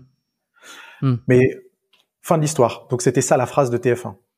Ce qui est pas choquant en plus, je veux dire. Bah, ce qui peut prêter, ce qui peut porter à confusion. Et Marvel Fitness, il a pris juste cette, je pense qu'il a pris juste cette phrase. 1200 euros.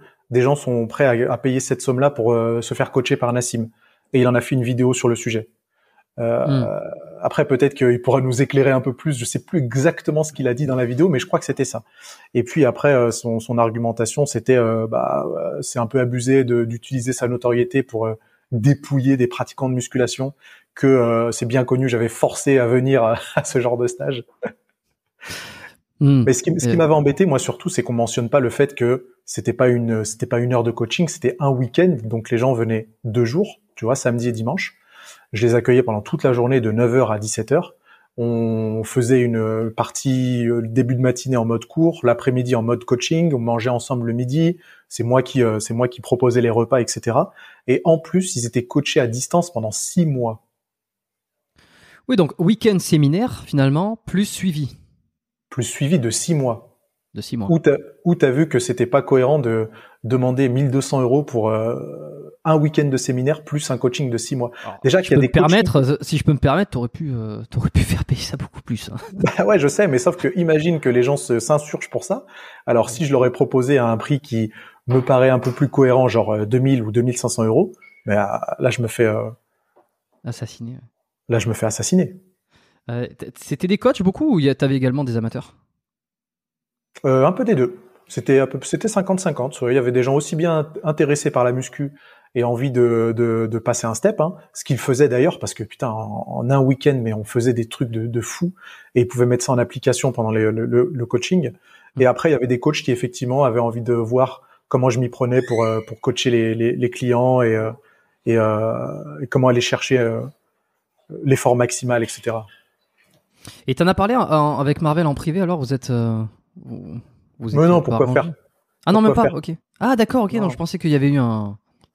Non, le, le, le mal est fait. Mais encore une fois, je lui en veux pas. Tu sais ce qu'on dit, hein, don't hate the player, hate the game. Donc, euh, non et puis et puis non et puis surtout que je veux dire euh, comme dirait l'autre euh, tant qu'on parle quand on parle de toi en bien ou en mal finalement on parle de toi. Donc ça, ça, ça a permis aussi à des gens comme moi et comme d'autres qui sont plus éclairés d'aller d'aller d'avoir ce recul tu vois d'aller pas forcément prendre l'information telle qu'elle est en se disant euh, tiens c'est 1700 euros pour pour deux heures de de, de de de de de compter les répétitions quoi tu vois. Je pense aussi ouais Ouais, c'est pour ça que j'ai dit putain mais quel bouffon avec beaucoup d'affection. C'est qu'en vrai, tu vois, il y a pas de pas d'animosité. Et euh, je pourrais lui dire exactement la même chose en face. T'es quand même un bouffon d'avoir fait ça. Mais c'est, c'est voilà, il y a pas de, il y a, y, a, y a pas de galère, il y a pas de souci. Bah écoute, peut-être qu'il donnera son avis euh, quelque part là sur sur ce podcast ou quoi. Alors je l'ai invité plusieurs fois, il a jamais euh, voulu venir, il veut toujours pas venir. Euh, j'en ai parlé chez plus qu'un dernièrement. voilà, il veut pas venir et pourtant, pourtant j'adorais échanger avec lui, tu vois. Bon, c'est pas grave. Et je pense que j'ai eu un invité ou deux dans mes dans mes invités justement qui ne lui plaisent pas. Ah ouais? Euh, enfin qui ne lui plaise pas, avec qui il a eu des conflits d'intérêts euh, de manière directe ou indirecte, et ce qui fait qu'il a, il a un rebut comme ça de se dire euh, non par principe, et puis apparemment il est très occupé. Mais bon, tant pis. Marvel, si, si t'écoutes ce, ce podcast, si t'es arrivé jusque là, euh, tu sais très bien que je ne suis ni pour ni contre les gens, je suis là pour animer une émission, pour discuter avec les gens, pour faire ressortir des idées. donc tu es toujours le bienvenu quand tu veux. Un dernier truc sur ta formation de coach où tu t'es pris le bec un peu avec Rob, c'est fini cette histoire. C'est c'est enterré maintenant. De quoi ben l'espèce de clash entre euh, euh, la formation de Nassim euh, pour les coachs, ça remplacerait un, BPG. Enfin, ça a été un peu, il y a une espèce de brouhaha, un gros bordel sur ce truc. Enfin, j'ai l'impression qu'on t'a reproché pas mal de choses qui en fait étaient, c'était pas trop le, le, le chien à bois, la caravane passe. Hein. Tu connais le, tu connais le dicton. je veux dire, c'est bien, mais c'est, enfin, je sais pas si ça sonnera prétentieux de dire ça, mais pour qui ils me prennent? Je veux dire, ils imaginent vraiment que je vais être là à arnaquer des gens euh, sur du coaching ou sur des stages de muscu ou machin. Je suis le premier passionné de muscu à avoir envie de partager ma passion et, et de faire en sorte que les coachs puissent euh, gagner leur vie avec ce métier-là. À quel moment euh, vous m'avez pris pour euh, putain, j'ai failli citer un nom. J'ai failli me faire attaquer en diffamation avec le nom que je que j'allais dire. Ah ouais? Je le dirai pas. mais je... je suis curieux de savoir qui c'est qui veut. Bah, tu non, pas, mais. Ouais, je le dirais pas. Mais je veux dire par là que c'est loin de moi l'idée de faire des trucs juste pour faire de la thune et arnaquer des gens. Donc, euh, ce que j'en je vais en voulais à Rob pour ça, en fait, qu'il se soit pas posé la question, alors qu'il me connaît. On s'est déjà parlé, on s'était déjà parlé plusieurs fois avant. Mm. Il sait très bien euh, le, l'idée que je me fais du coaching et euh, la passion que j'ai pour la musculation. Donc, je trouvais que c'était, c'était délirant de s'adresser, de s'adresser de cette formation comme ça, alors que le gars me connaît personnellement. Il aurait mm. pu directement m'appeler et, en, discuter, euh, en discuter comme ça, quoi. Il t'a fait une vidéo avec lui après, bon, ça a réglé un peu le, conflit, j'ai l'impression. Il t'a expliqué après euh, pour quelle raison il t'avait pas contacté en premier lieu? Il y, avait même pas de conflit. Hein. C'est juste que euh, Rob, voilà, c'est Rob, et que peut-être que cette vidéo-là, elle était tournée pour que ça paraisse, ça paraisse conflictuel, mais en fin de compte, il n'y a pas de conflit. on s'entendait très bien on s'entend toujours très bien. Le jour où on a filmé ça, c'était très bon enfant aussi, tu vois. Il y avait des arguments euh, euh, avec lesquels on était d'accord ou pas d'accord, mais euh, tu vois, il y avait pas de. En fait, il y avait pas de problème. Ça m'a étonné que tu ailles directement d'ailleurs parce que euh, tu sais, il, alors il a fait une vidéo et puis euh, il invite les gens à toujours venir répondre et puis t'es venu répondre, vous avez discuté, bon c'était c'était formidable, je pense que ça a servi tout le monde, ça a fait des partages d'audience. Donc euh, forcément en termes de d'entrepreneuriat, je pense que ça a été un, bon truc. Je suis pas en train de dire que c'est une théorie du complot quoi que ce soit, hein. mais mais je me suis demandé non non mais je me suis demandé à un moment donné si ça ça encourage si ça si ce genre de choses allait peut-être pas encourager de plus en plus de personnes à clasher pour avoir l'attention du youtubeur en question pour ensuite euh, partager quelque chose avec lui. Je, je pense pas que ce soit la bonne stratégie. Rob l'a fait. Rob, il, a eu ton attention parce qu'il te connaît et que et qu'il y avait peut-être un vrai truc. N'importe quel pimpoy qui va, alors pimpoy ou autre, hein, qui va euh, qui va t'accuser de quelque chose. Ah, il y, a, y a un certain, d'ailleurs, j'en passe, je pense à un en particulier qui attaque beaucoup euh, de monde. C'est pas pourtant qu'il fait beaucoup de feats avec, hein, qui qui partage des idées de manière directe après. Qui m'a attaqué moi? Je veux son nom. Non, je te, je te, dis, je te dirai après. Je, je veux pas dans. Je, alors, tu vois, d'habitude, j'ai toujours, euh, j'ai toujours, moi, j'ai pas de, euh, j'ai pas de truc, mais, euh, mais pour le coup, je vais me protéger. Je vais pas lire en public. Non, mais oui, Rob, c'est parce que je le connaissais et que je trouvais ça particulier qu'il fasse une vidéo comme si il m'avait jamais parlé, alors qu'il aurait, il aurait pu faire une seule vidéo en m'appelant avant, en me disant ouais Nassim, t'aimerais bien réagir par rapport à ta formation, Euh, Mm. Ça serait cool qu'on en fasse une discussion. Là, il a invité un mec que je connais ni d'Adam ni d'Ev, qui ne me connaît ni d'Adam ni d'Ev et qui a commencé à dire des trucs euh, genre euh, euh, ouais les coachs euh, comme Nassim qui sont intéressés par l'argent. Mais mon pote, euh, tu parles de qui là en fait? C'est ça qui me dérangeait.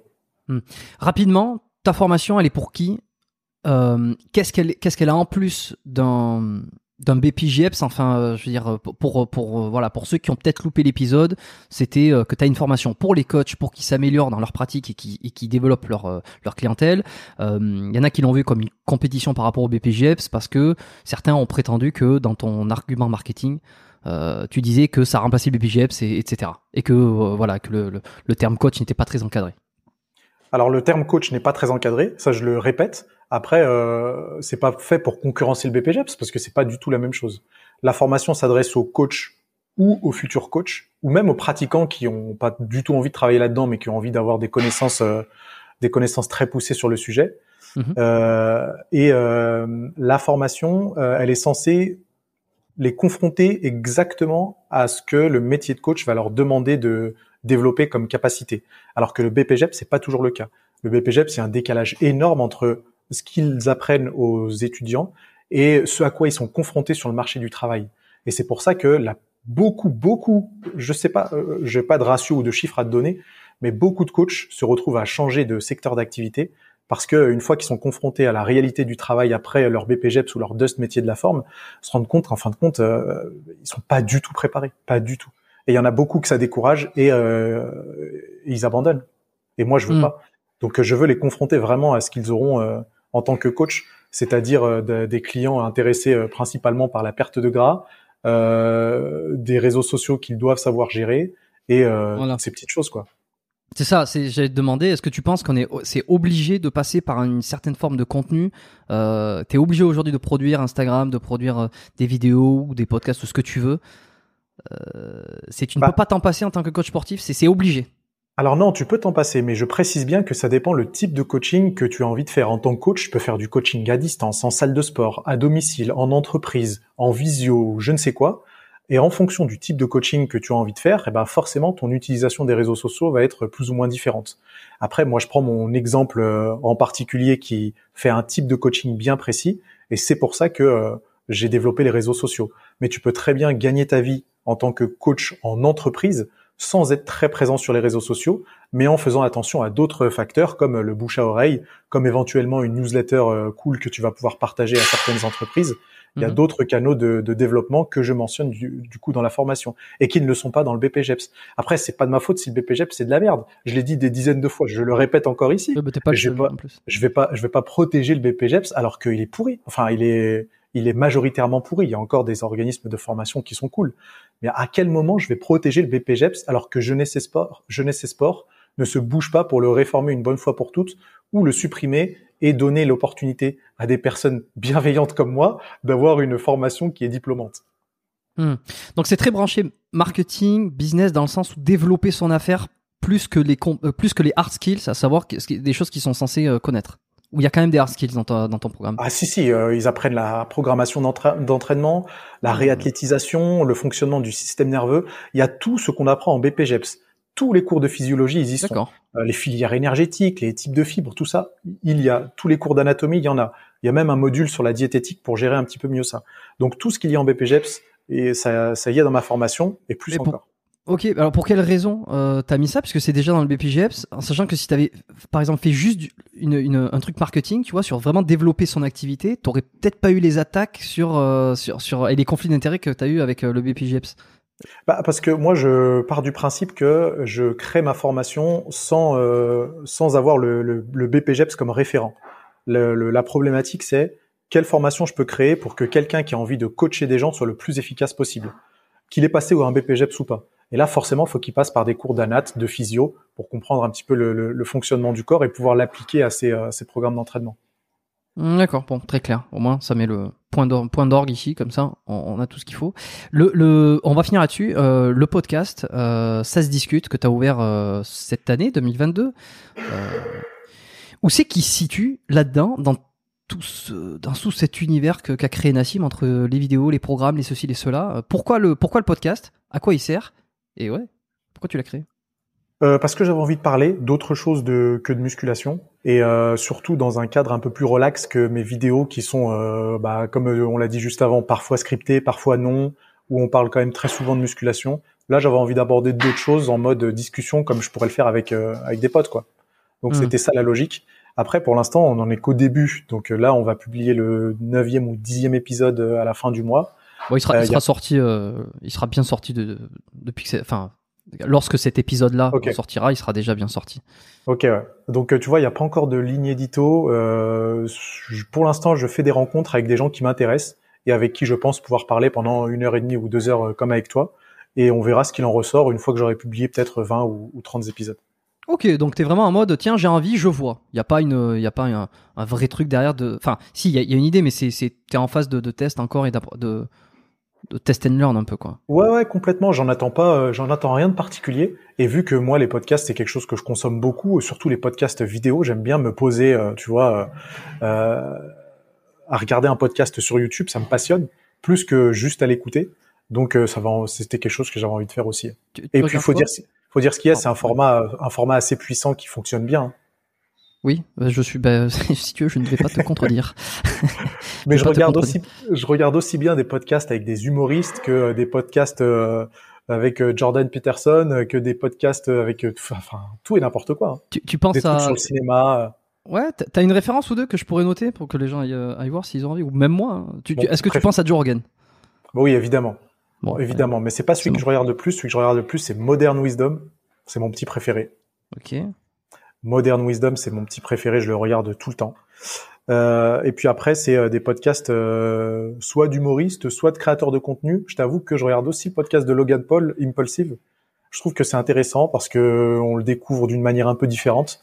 D'accord. Euh, donc tu vois, c'est un peu, c'est un peu tout. Tu connais Logan, Ouais. tu vois qui c'est Logan Paul? Je vois qui c'est, mais je ne savais pas qu'il avait un, un podcast d'ailleurs. Il a un podcast euh, très très développé où il y a eu Arnold Schwarzenegger, tu vois, il y a quelques mois. Ah oui, et quand même. moi, euh, je trouve ça ouais, je trouve ça plutôt cool de de il voir. n'a un pas petit eu, euh, il a pas eu Joe Rogan, euh, Arnold encore? Non, Bon, ça, Non, ça, non. va- ça va pas tarder, forcément. Enfin, ça va pas tarder, ça va finir par arriver quand tu vois qu'il va- arrive à avoir Elon Musk, euh, Mark Zuckerberg. Mark Zuckerberg, ouais. Ça, devrait pas, ça devrait arriver. Ouais. Quand j'ai vu la notification sur mon téléphone, je suis abonné sur Spotify à, à Joe Rogan. Quand j'ai vu Mark Zuckerberg, j'ai fait non, l'enculé. C'est incroyable, c'est ouais, incroyable. Mais c'était passionnant, hein, donc euh, au final, pas encore euh, tant mieux. J'ai pas encore écouté, je suis, toujours sur le Dave Mustaine euh, en ce moment, euh, sur Ouais. le podcast, et, le, le chanteur, de- enfin le guitariste de Megadeth, qui était avant le, un des premiers guitaristes euh, de, de Metallica. Je suis encore sur cet épisode-là. J'ai pas terminé euh, Peterson parce qu'il fait 4 heures et, et je, et je, je- je- voilà, des fois j'y reviens, etc. Mais Joe Rogan c'est pas mal et ben j'irai voir les autres. Je connais pas du tout, tu vois, pour le coup. Euh, et puis toi, toi, oui. Alors attends, question personnelle sur ton podcast. T'as reçu quelques pointures, si je puis me permettre. Euh, des gens, bon, de ton, de ta notoriété, de ton audience, fait que tu arrives à accéder à des gens euh, qui ont, qui ont une grosse audience comme ça. Mhm. Donc euh, ça fait toujours rager pour euh, pour des pour des gens comme moi, tu sais, ou des, euh, qui qui, qui n'ont pas d'audience de base, tu vois, qui sont partis sur du podcast et et, et, et alors bon, après c'est pas nécessairement des gens que j'ai absolument envie de recevoir sur le podcast, il y a pas de jalousie, mais je me dis putain le con, putain le con, il a enregistré avec un gros avantage. Ouais. Ouais, bah en même temps, tu sais, ça, le premier truc, c'est ah le con, et puis après, il dit oui, mais bon, je veux dire, à un moment donné, il l'a construit, ça fait 10 ans qu'il est, qu'il là, donc euh, c'est un peu aussi euh, la suite logique des choses, quoi. Mais euh, par contre, t'as reçu euh, une certaine Léa, préparatrice euh, physique, euh, préparatrice mentale. Euh, Par curiosité, euh, elle sort complètement de tes invités, puisqu'elle a, elle est quasiment inconnue au bataillon, si je peux me permettre. Euh, comment ça se fait que tu l'as invitée sur le podcast? En fait, euh, comme je t'ai dit juste avant, pour l'instant, j'accumule euh, des épisodes et euh, Léa, c'est quelqu'un que je connais euh, en dehors du podcast et de la muscu, et on a des discussions super intéressantes. Euh, et donc, justement, la, la- la logique, c'était de- d'enregistrer ça pour voir si quelque chose d'intéressant pouvait pouvait en, en découler. Ok, ok, donc c'est quelqu'un qui, euh, oui, que tu connaissais de manière personnelle et que t'as invité. euh, C'était pas, t'es pas allé euh, la chercher Non. spécialement. Non, non, non, c'était, on s'est ren- on s'est rencontrés il y a quelques années et, euh, et ouais, euh, étant donné qu'elle est préparatrice mentale, on, on discutait plein de sujets euh, quand euh, on se voyait ou on allait déjeuner ensemble, des trucs comme ça. Donc euh, ouais, je trouvais ça intéressant de filmer un épisode et euh, Mhm. comme je t'ai dit, tout est bon à prendre et on voit, euh, on voit, on voit ce qu'il en retourne. Ok, bon, partout, hein, Spotify, Apple, Deezer, etc. On connaît la chanson. Ici, tout. ils connaissent les les- la chanson. On a pris, une, on a pris une petite pause pendant l'été, mais là, ça revient fin septembre, donc euh, là, on discute.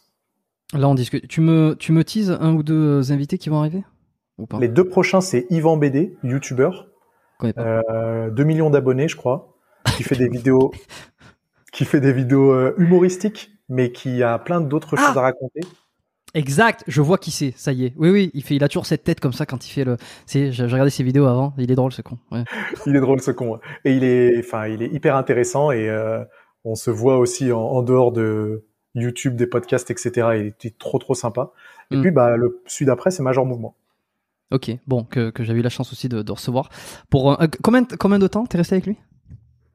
Je crois que c'était euh, une heure et quart, donc euh, pas si long que ça. Mais on a parlé de, on a parlé de la douleur. C'était, c'était passionnant. Donc Mm. j'ai hâte euh, qu'il soit publié pour que vous puissiez voir ça.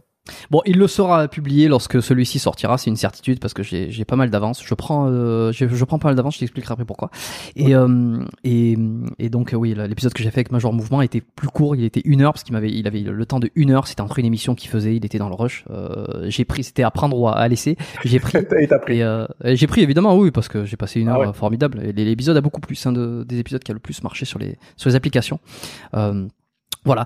Allez, dernier truc, tu fais quoi Enfin, dernier truc, c'est j'ai des petites questions de fin, mais ça, ça va aller vite euh, normalement.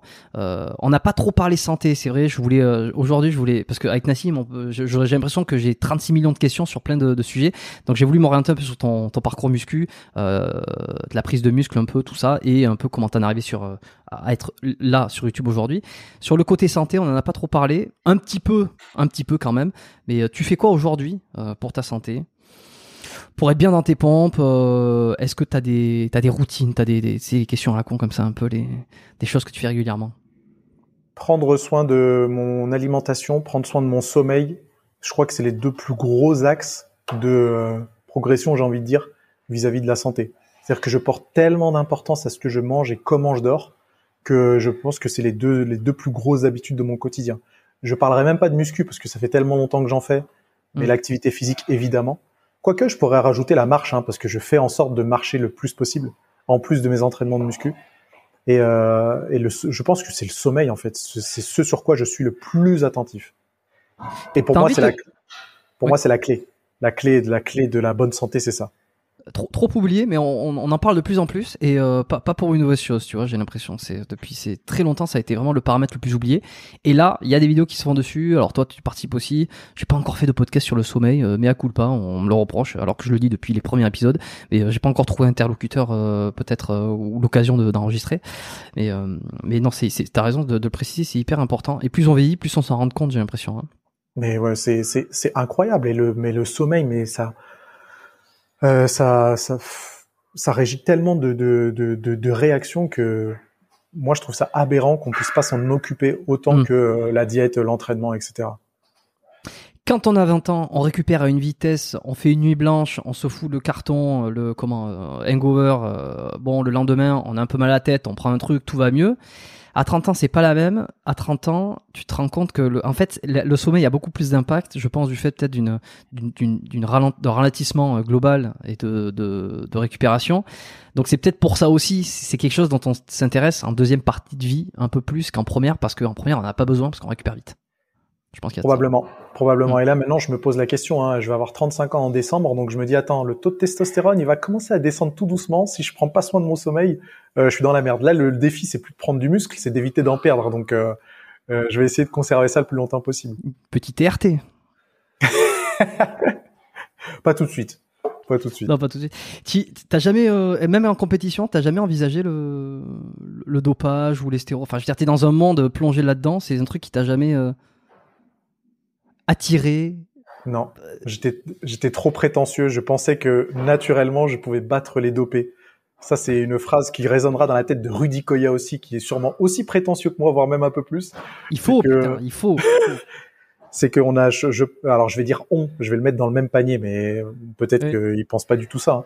Mais je pense que on pensait être tellement bien informé sur le sujet qu'on se disait qu'on n'avait pas besoin de ça pour avoir un physique exceptionnel. Hmm. Donc non, ça m'est jamais venu à l'esprit. C'est marrant. Non, il faut être arrogant, il faut être un peu euh, euh, impertinent comme ça. Je pense que ça fait partie aussi de, de c'est les caractéristiques de, de, de gens qui croient en ce qu'ils font et qui ont la confiance et qui, qui vont jusqu'au bout. Euh, tu vois des thérapeutes à part un Major Mouvement qui te remet le dos de temps en temps? Bah n'empêche, il m'a bien remis le dos parce que maintenant ça charbonne un max et euh, Et franchement, j'étais bien bloqué quand avant qu'il me fasse ses manipulations. Hmm. Et ça m'a ça m'a fait du bien. Mais sinon, non. Attends, je réfléchis. Pas spécialement. Ok. Est-ce que tu as eu des blessures? Sérieuse Petite, petite, tendinite, non, petite tendinite à l'épaule droite qui a duré euh, trois mois. Le reste, rien. Je touche du bois. T'as quand même eu la chance d'assister à une des blessures les plus épiques du fit game, à savoir le, la, destruction euh, du, pector, du pectoral droit, du grand pectoral droit d'Efkan euh, dans ta salle de sport. T'étais là quand t'as entendu le bruit? Je sais plus. J'étais assis sur ce siège et euh, Efkan et Jean Honche, ils étaient à l'autre bout de ma salle, mais c'est ça, c'est une petite salle. Donc euh, je les entendais très bien et j'ai entendu un bruit de scratch. Ouais, de scratch, ouais. Qui était vraiment dégueulasse. Et je l'ai entendu d'où j'étais. Hein. Je suis à une quinzaine de mètres du banc de développé couché où ils étaient. Donc euh, ouais, j'ai entendu ça et j'étais très surpris. Enfin, au début, j'ai pas tilté parce que je me suis dit c'est pas possible que ce soit un muscle qui fasse ce bruit-là, mais si c'était son pec. En plus, le pauvre, il, bah, le pauvre euh, il n'avait pas l'air d'avoir manqué d'échauffement en plus, donc comme quoi, tu vois, faut faire. Non, non, non, il y avait pas de, il y avait, Ouais, il n'y avait pas de conduite, euh, de conduite euh, à risque ou bizarre ou quoi que ce soit. Tout était bien fait. Là, c'est mm. juste un manque de chance. Hein. Mm.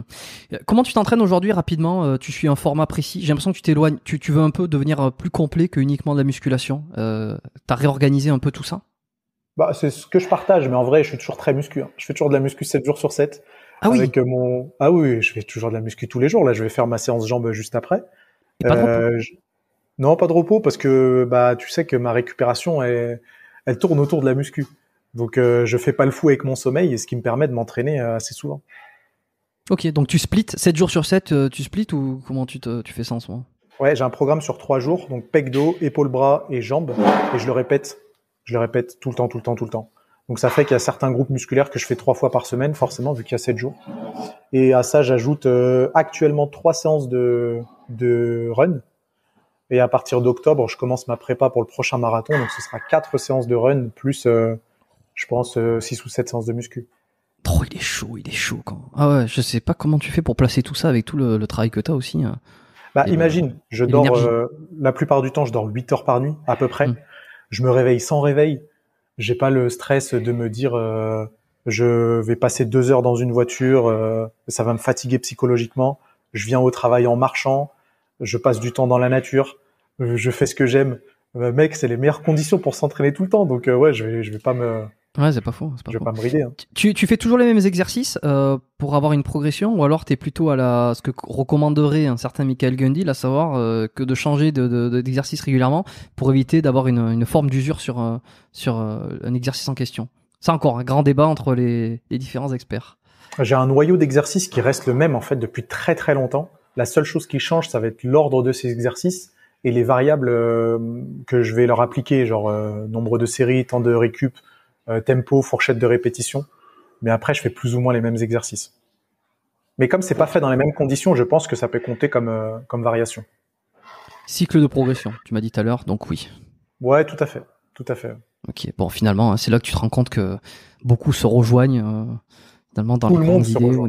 tout le monde, tout le monde se rejoint. Si on était tous les créateurs de contenu muscu ou même les coachs qui partagent leurs euh, leurs conseils euh, sur YouTube se réunissaient autour d'une table, on en viendrait exactement au même conseil. Il y a des mm. toutes petites choses qui euh, qui qui changeraient en fonction de notre sensibilité personnelle, tu vois, ce qui est normal. Mm. Mais en gros, ce serait la même chose. Hmm. Bon, ben ça alimente, euh, ça alimente les polémiques aussi et ça alimente euh, les contenus de chacun. Bon, allez, trois dernières questions. Après, je te, après, je te laisse filer faire tes jambes. Euh, je vais te donner bon courage pour ça. Si on peut revenir une dizaine d'années en arrière, t'avais, avais 25 ans. allez, autour, de 25 ans, disons. C'est quoi le meilleur conseil que tu aurais besoin d'entendre, Nassim, à 25 ans? N'aie pas peur de déléguer. Vraiment, ça, ça change la vie. C'est que si j'avais pas eu le l'obstination de me dire je veux tout faire tout seul, là aussi j'aurais gagné, j'aurais peut-être pas gagné du temps, mais j'aurais économisé un peu de charge mentale parce que putain tout faire tout seul et travailler beaucoup, euh, hmm. ça, ça, ça bousille, euh, ça, ça te bousille en fait. Hmm. C'est très difficile de déléguer parce qu'on a toujours cette impression, surtout au début, euh, parce que ça m'est arrivé plusieurs fois, ça m'arrive encore de déléguer quelque, quelque chose, euh, qu'on on pourrait mieux le faire soi-même, tu vois. Et, c'est qu'en faisant le soi-même, ça pourrait être mieux fait, mais il faut accepter ce delta de différence avec euh, avec le, la personne qui délègue, parce qu'au fur et à mesure, ça va s'affiner et c'est qu'à long terme, ça sera toujours bah, bénéfique, même si au début c'est toujours, un, c'est toujours, t'as l'impression de faire deux fois le boulot, de le dire et ensuite de le refaire. Tu vois. Absolument, mais en plus c'est des différences que la plupart des gens ne voient pas. Donc euh, vrai. Une, une, fois que je me suis aperçu de ça, je me suis dit putain mais en fait non le montage il y a des gens qui le font aussi bien que moi. Et en fait non maintenant il y a des gens qui le font beaucoup mieux que moi. Donc je suis bien content d'avoir euh, délégué ça. Tu, tu euh, as des influences, tu m'as parlé d'Arnold, est-ce que tu as, eu d'autres modèles, d'autres mentors euh, et, et, juste avant, je pense à Jesse James, est-ce que c'est quelque chose dont tu as envie, as envie de te diriger vers ce genre de contenu aussi? Ou pas forcément Alors je, je, sais pas trop, je trouve que euh, je, peut suis peut-être un peu vieux pour ça, tu vois, Jesse James il doit avoir 10 ans de plus, 10, 12 ans de moins que moi. Ça va bien avec euh, ça va bien avec son âge, ça va bien avec euh, sûrement sa personnalité. Donc non, je me vois pas faire exactement la même chose. Mais par contre, ces vidéos sont, sont hyper engageantes, donc euh, ça c'est ça c'est un exemple que je pourrais prendre. Je le citerai pas comme inspiration parce qu'il y en a plein d'autres qui font des trucs aussi très très cool. Mm-hmm. Mais euh, mais c'est clé. Bah si, je m'en inspire un peu en fait. Donc si, on pourrait peut-être appeler ça comme, comme une inspiration. Ok. Et, et un mentor euh, auquel tu penses dans le, la muscu, tu veux dire? Ouais, dans la muscu, dans la vie en général, quelqu'un qui, qui t'a servi de modèle plusieurs fois, euh, à qui t'as eu envie de ressembler peut-être, pas forcément physiquement, mais dans la façon de faire les choses. Euh, Andrew Tate. Et là, je me fais cancel par. je me suis dit, ah, euh, putain, euh, un coup il troll, un coup il troll pas, je sais plus où me placer quoi. Ah, je, je, je, rigole, hein, bien sûr. Euh, un mentor, ça c'est une bonne question. Attends, il dit et Andrew Tate, moi je suis pas euh, en désaccord avec absolument tout. Hein. C'est, c'est, ça va faire gueuler beaucoup, mais. Euh. Ouais, là c'est un autre sujet. Passons sur quelque chose d'autre, de moins polémique. ça me va. Euh, j'ai plusieurs livres de Bruce Lee dans ma bibliothèque. Donc mmh. Bruce Lee, c'est un exemple que je prends peut-être même plus que Arnold Schwarzenegger parce que tu sais Schwarzenegger, c'est un peu le, le c'est un peu le cliché et j'aime bien la philosophie de, de Bruce Lee, même si je sais pas comment il était dans la vie de tous les jours, hein, mais en tout cas, ces livres euh, résonnent beaucoup. Donc, hmm. si, je, si, je, devais choisir un mentor, ce serait probablement ce Bruce Lee. Est-ce que tu as un bouquin à me recommander pour terminer euh, Si c'est de Bruce Lee spécialement, ou un truc qui t'a qui t'a marqué, euh, quelque chose dont tu as vraiment envie de, de partager le, le, le flambeau? Bah, moi, je le dis sur tous les podcasts et à chaque fois qu'on me pose la question, c'est les 48 lois du pouvoir. Mais après, ça va commencer à devenir redondant de Ouais, alors si tu veux, moi j'aime bien des trucs que t'as pas dit partout. J'ai envie d'être un peu spécial, tu vois. Je vais le noter quand même. Mais un truc que t'as lu peut-être dans ces deux dernières années, euh, hormis celui-ci. Euh... J'ai bien aimé de The War of Art. Je sais plus qui est-ce qui l'a écrit. Ma bibliothèque, elle est un peu loin. Je pourrais te le choper, mais si tu tapes ça, tu vas trouver rapidement. c'est un tout petit livre c'est un tout petit livre sur la résistance qu'on a à faire les, les bonnes choses entre guillemets, ou en tout mhm. cas pourquoi on sent cette résistance à faire les choses qui sont susceptibles de nous faire progresser. Mhm. Et j'ai bien aimé la façon dont ça a été abordé. C'est un truc qui se lit en une semaine, euh, hyper facile, enfin hyper facile à lire. Donc euh, j'aurais tendance à recommander ça pour ceux qui n'ont pas trop envie de se casser la tête avec des gros bouquins un peu trop euh, techniques euh, et qui ont envie d'avoir quelque chose de facile à lire. Donc euh, The War of Art.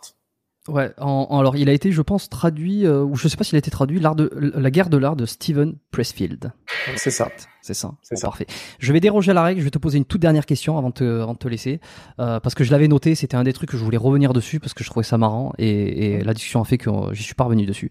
Euh, c'est euh, il y a, y a de plus en plus de feats avec les youtubeurs. Euh, les, les youtubeurs muscu, on voit Eric Flag avec euh, Bidule, Bidule avec euh, avec machin chouette, machin chouette avec truc. T'as fait beaucoup de beaucoup de plus en plus de feats là ces dernières années, alors que pendant un moment il y en avait quasiment pas, comme si chacun restait dans son coin.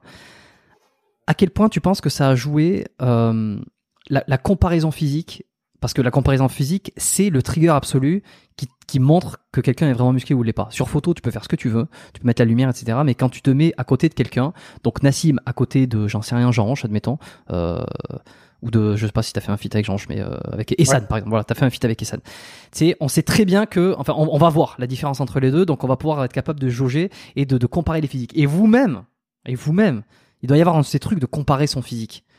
Est-ce que ça, ça t'a fait peur? Est-ce que tu penses que ça fait peur à beaucoup et qui ont empêché pendant des années à proposer du, des feats avec euh, d'autres euh, mecs de la muscu? Je sais pas si, c'est la comparaison physique qui faisait peur. Moi, en tout cas, ça m'a jamais fait peur. Je crois que c'était plutôt euh, que la muscu, c'est un truc, c'est un sport perso, tu vois, où les gens sont assez renfermés hein, des fois et ont pas envie de partager, ont pas envie de partager ça. Hein. Et du coup, c'est ce qui a fait qu'on est, on a tous été un peu dans notre coin pendant cinq ou six années. Et maintenant, ça rentre un peu plus dans les mœurs. Le fitness, c'est accepté par tout le monde. Donc, euh, c'est moins, euh, c'est moins bizarre de, de, de faire des feats. hein. Hmm. À titre personnel, tu t'es jamais dit ah attends avec tout ce que j'ai construit, j'ai une image. Est-ce que si les gens me voient à côté, ils vont pas penser que je suis moins musclé que ça et que je vais perdre un petit peu d'aura? Ça, tu te l'as pas dit Tu parles vraiment en termes de physique? Ouais, bah oui, puisque c'est ce qui, enfin, de, de mon impression, j'ai l'impression que c'est quand même quelque chose qui vend beaucoup. Euh, la compétence vend, mais c'est vrai que le physique, c'est, on, on aura beau dire ce qu'on veut, la psychologie fait que quand tu vois quelqu'un de musclé, t'as tendance à penser que il est plus euh, plus compétent. Donc, dans ce milieu-là, avoir un physique, euh, c'est important.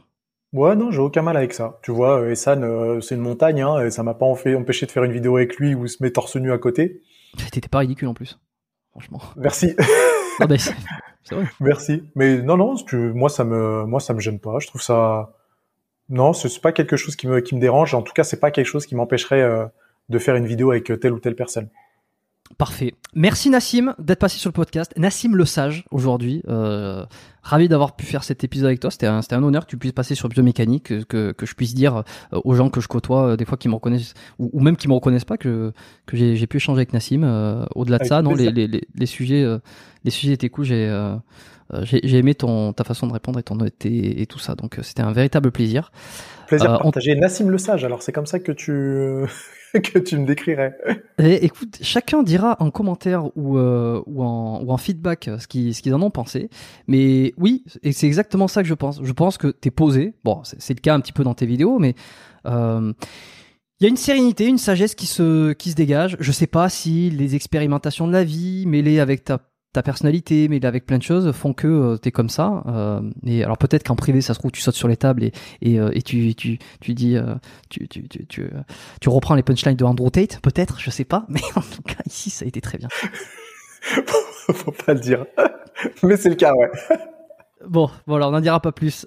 Laissez une petite note sur Apple Podcast, euh, sur ce, sur, alors pas tant sur cet épisode, sur euh, le podcast biomécanique en question. Euh, si vous l'écoutez sur euh, Spotify, laissez une petite note sur Spotify de 5 étoiles. Si vous êtes sur n'importe quelle plateforme, euh, donnez un peu le, retour, dites-nous ce que, ce que vous en pensez. Euh, je laisserai également tous les liens euh, dont on a discuté, les livres, euh, les, références, les épisodes, et également euh, où c'est qu'on peut retrouver Nassim, euh, Saïli, bon voilà, je pense YouTube, euh, je laisserai ton podcast aussi. C'était un Linktree pour ton podcast? Euh, je crois pas. Mais on peut créer ça euh, euh, au moment où tu vois cet épisode sortira. Ouais, un petit Linktree avec, euh, tu sais, euh, tout- le- les, toutes les plateformes. Moi, c'est ce que je fais. En général, c'est plutôt pratique pour les podcasts parce que c'est c'est quelque chose qui est, qui est dispatché sur plein de plateformes et on n'a pas tous les mêmes habitudes et ça permet de tac d'aller euh, d'aller euh, d'aller pointer le lien qui- qu'on préfère. Yes. Euh, donc voilà, je laisserai tout ça. Pff, YouTube, Instagram, il y a tout ce qu'il faut, même si je pense que les gens sont, sont, seront pour la majorité déjà abonnés à tes contenus. Euh, merci à tous. Laissez, euh, laissez votre mail sur la newsletter du podcast si ça vous dit. Euh, si vous arrivez sur, si c'est la première fois que vous découvrez le podcast mécanique, bah, allez regarder un peu les épisodes que j'ai mais aussi euh, de ceux dont on parle. On a parlé un peu d'anciens YouTube, de prise de muscle, mais ça m'arrive de parler beaucoup de santé, euh, de MMA, de plein de choses comme ça. Je vous laisse aller découvrir. Euh, je vous dis à très vite. Merci Nassim, restez avec moi deux minutes. Et puis à, la semaine prochaine, lundi 8h pour un prochain épisode. Avec plaisir. À plus. Bye.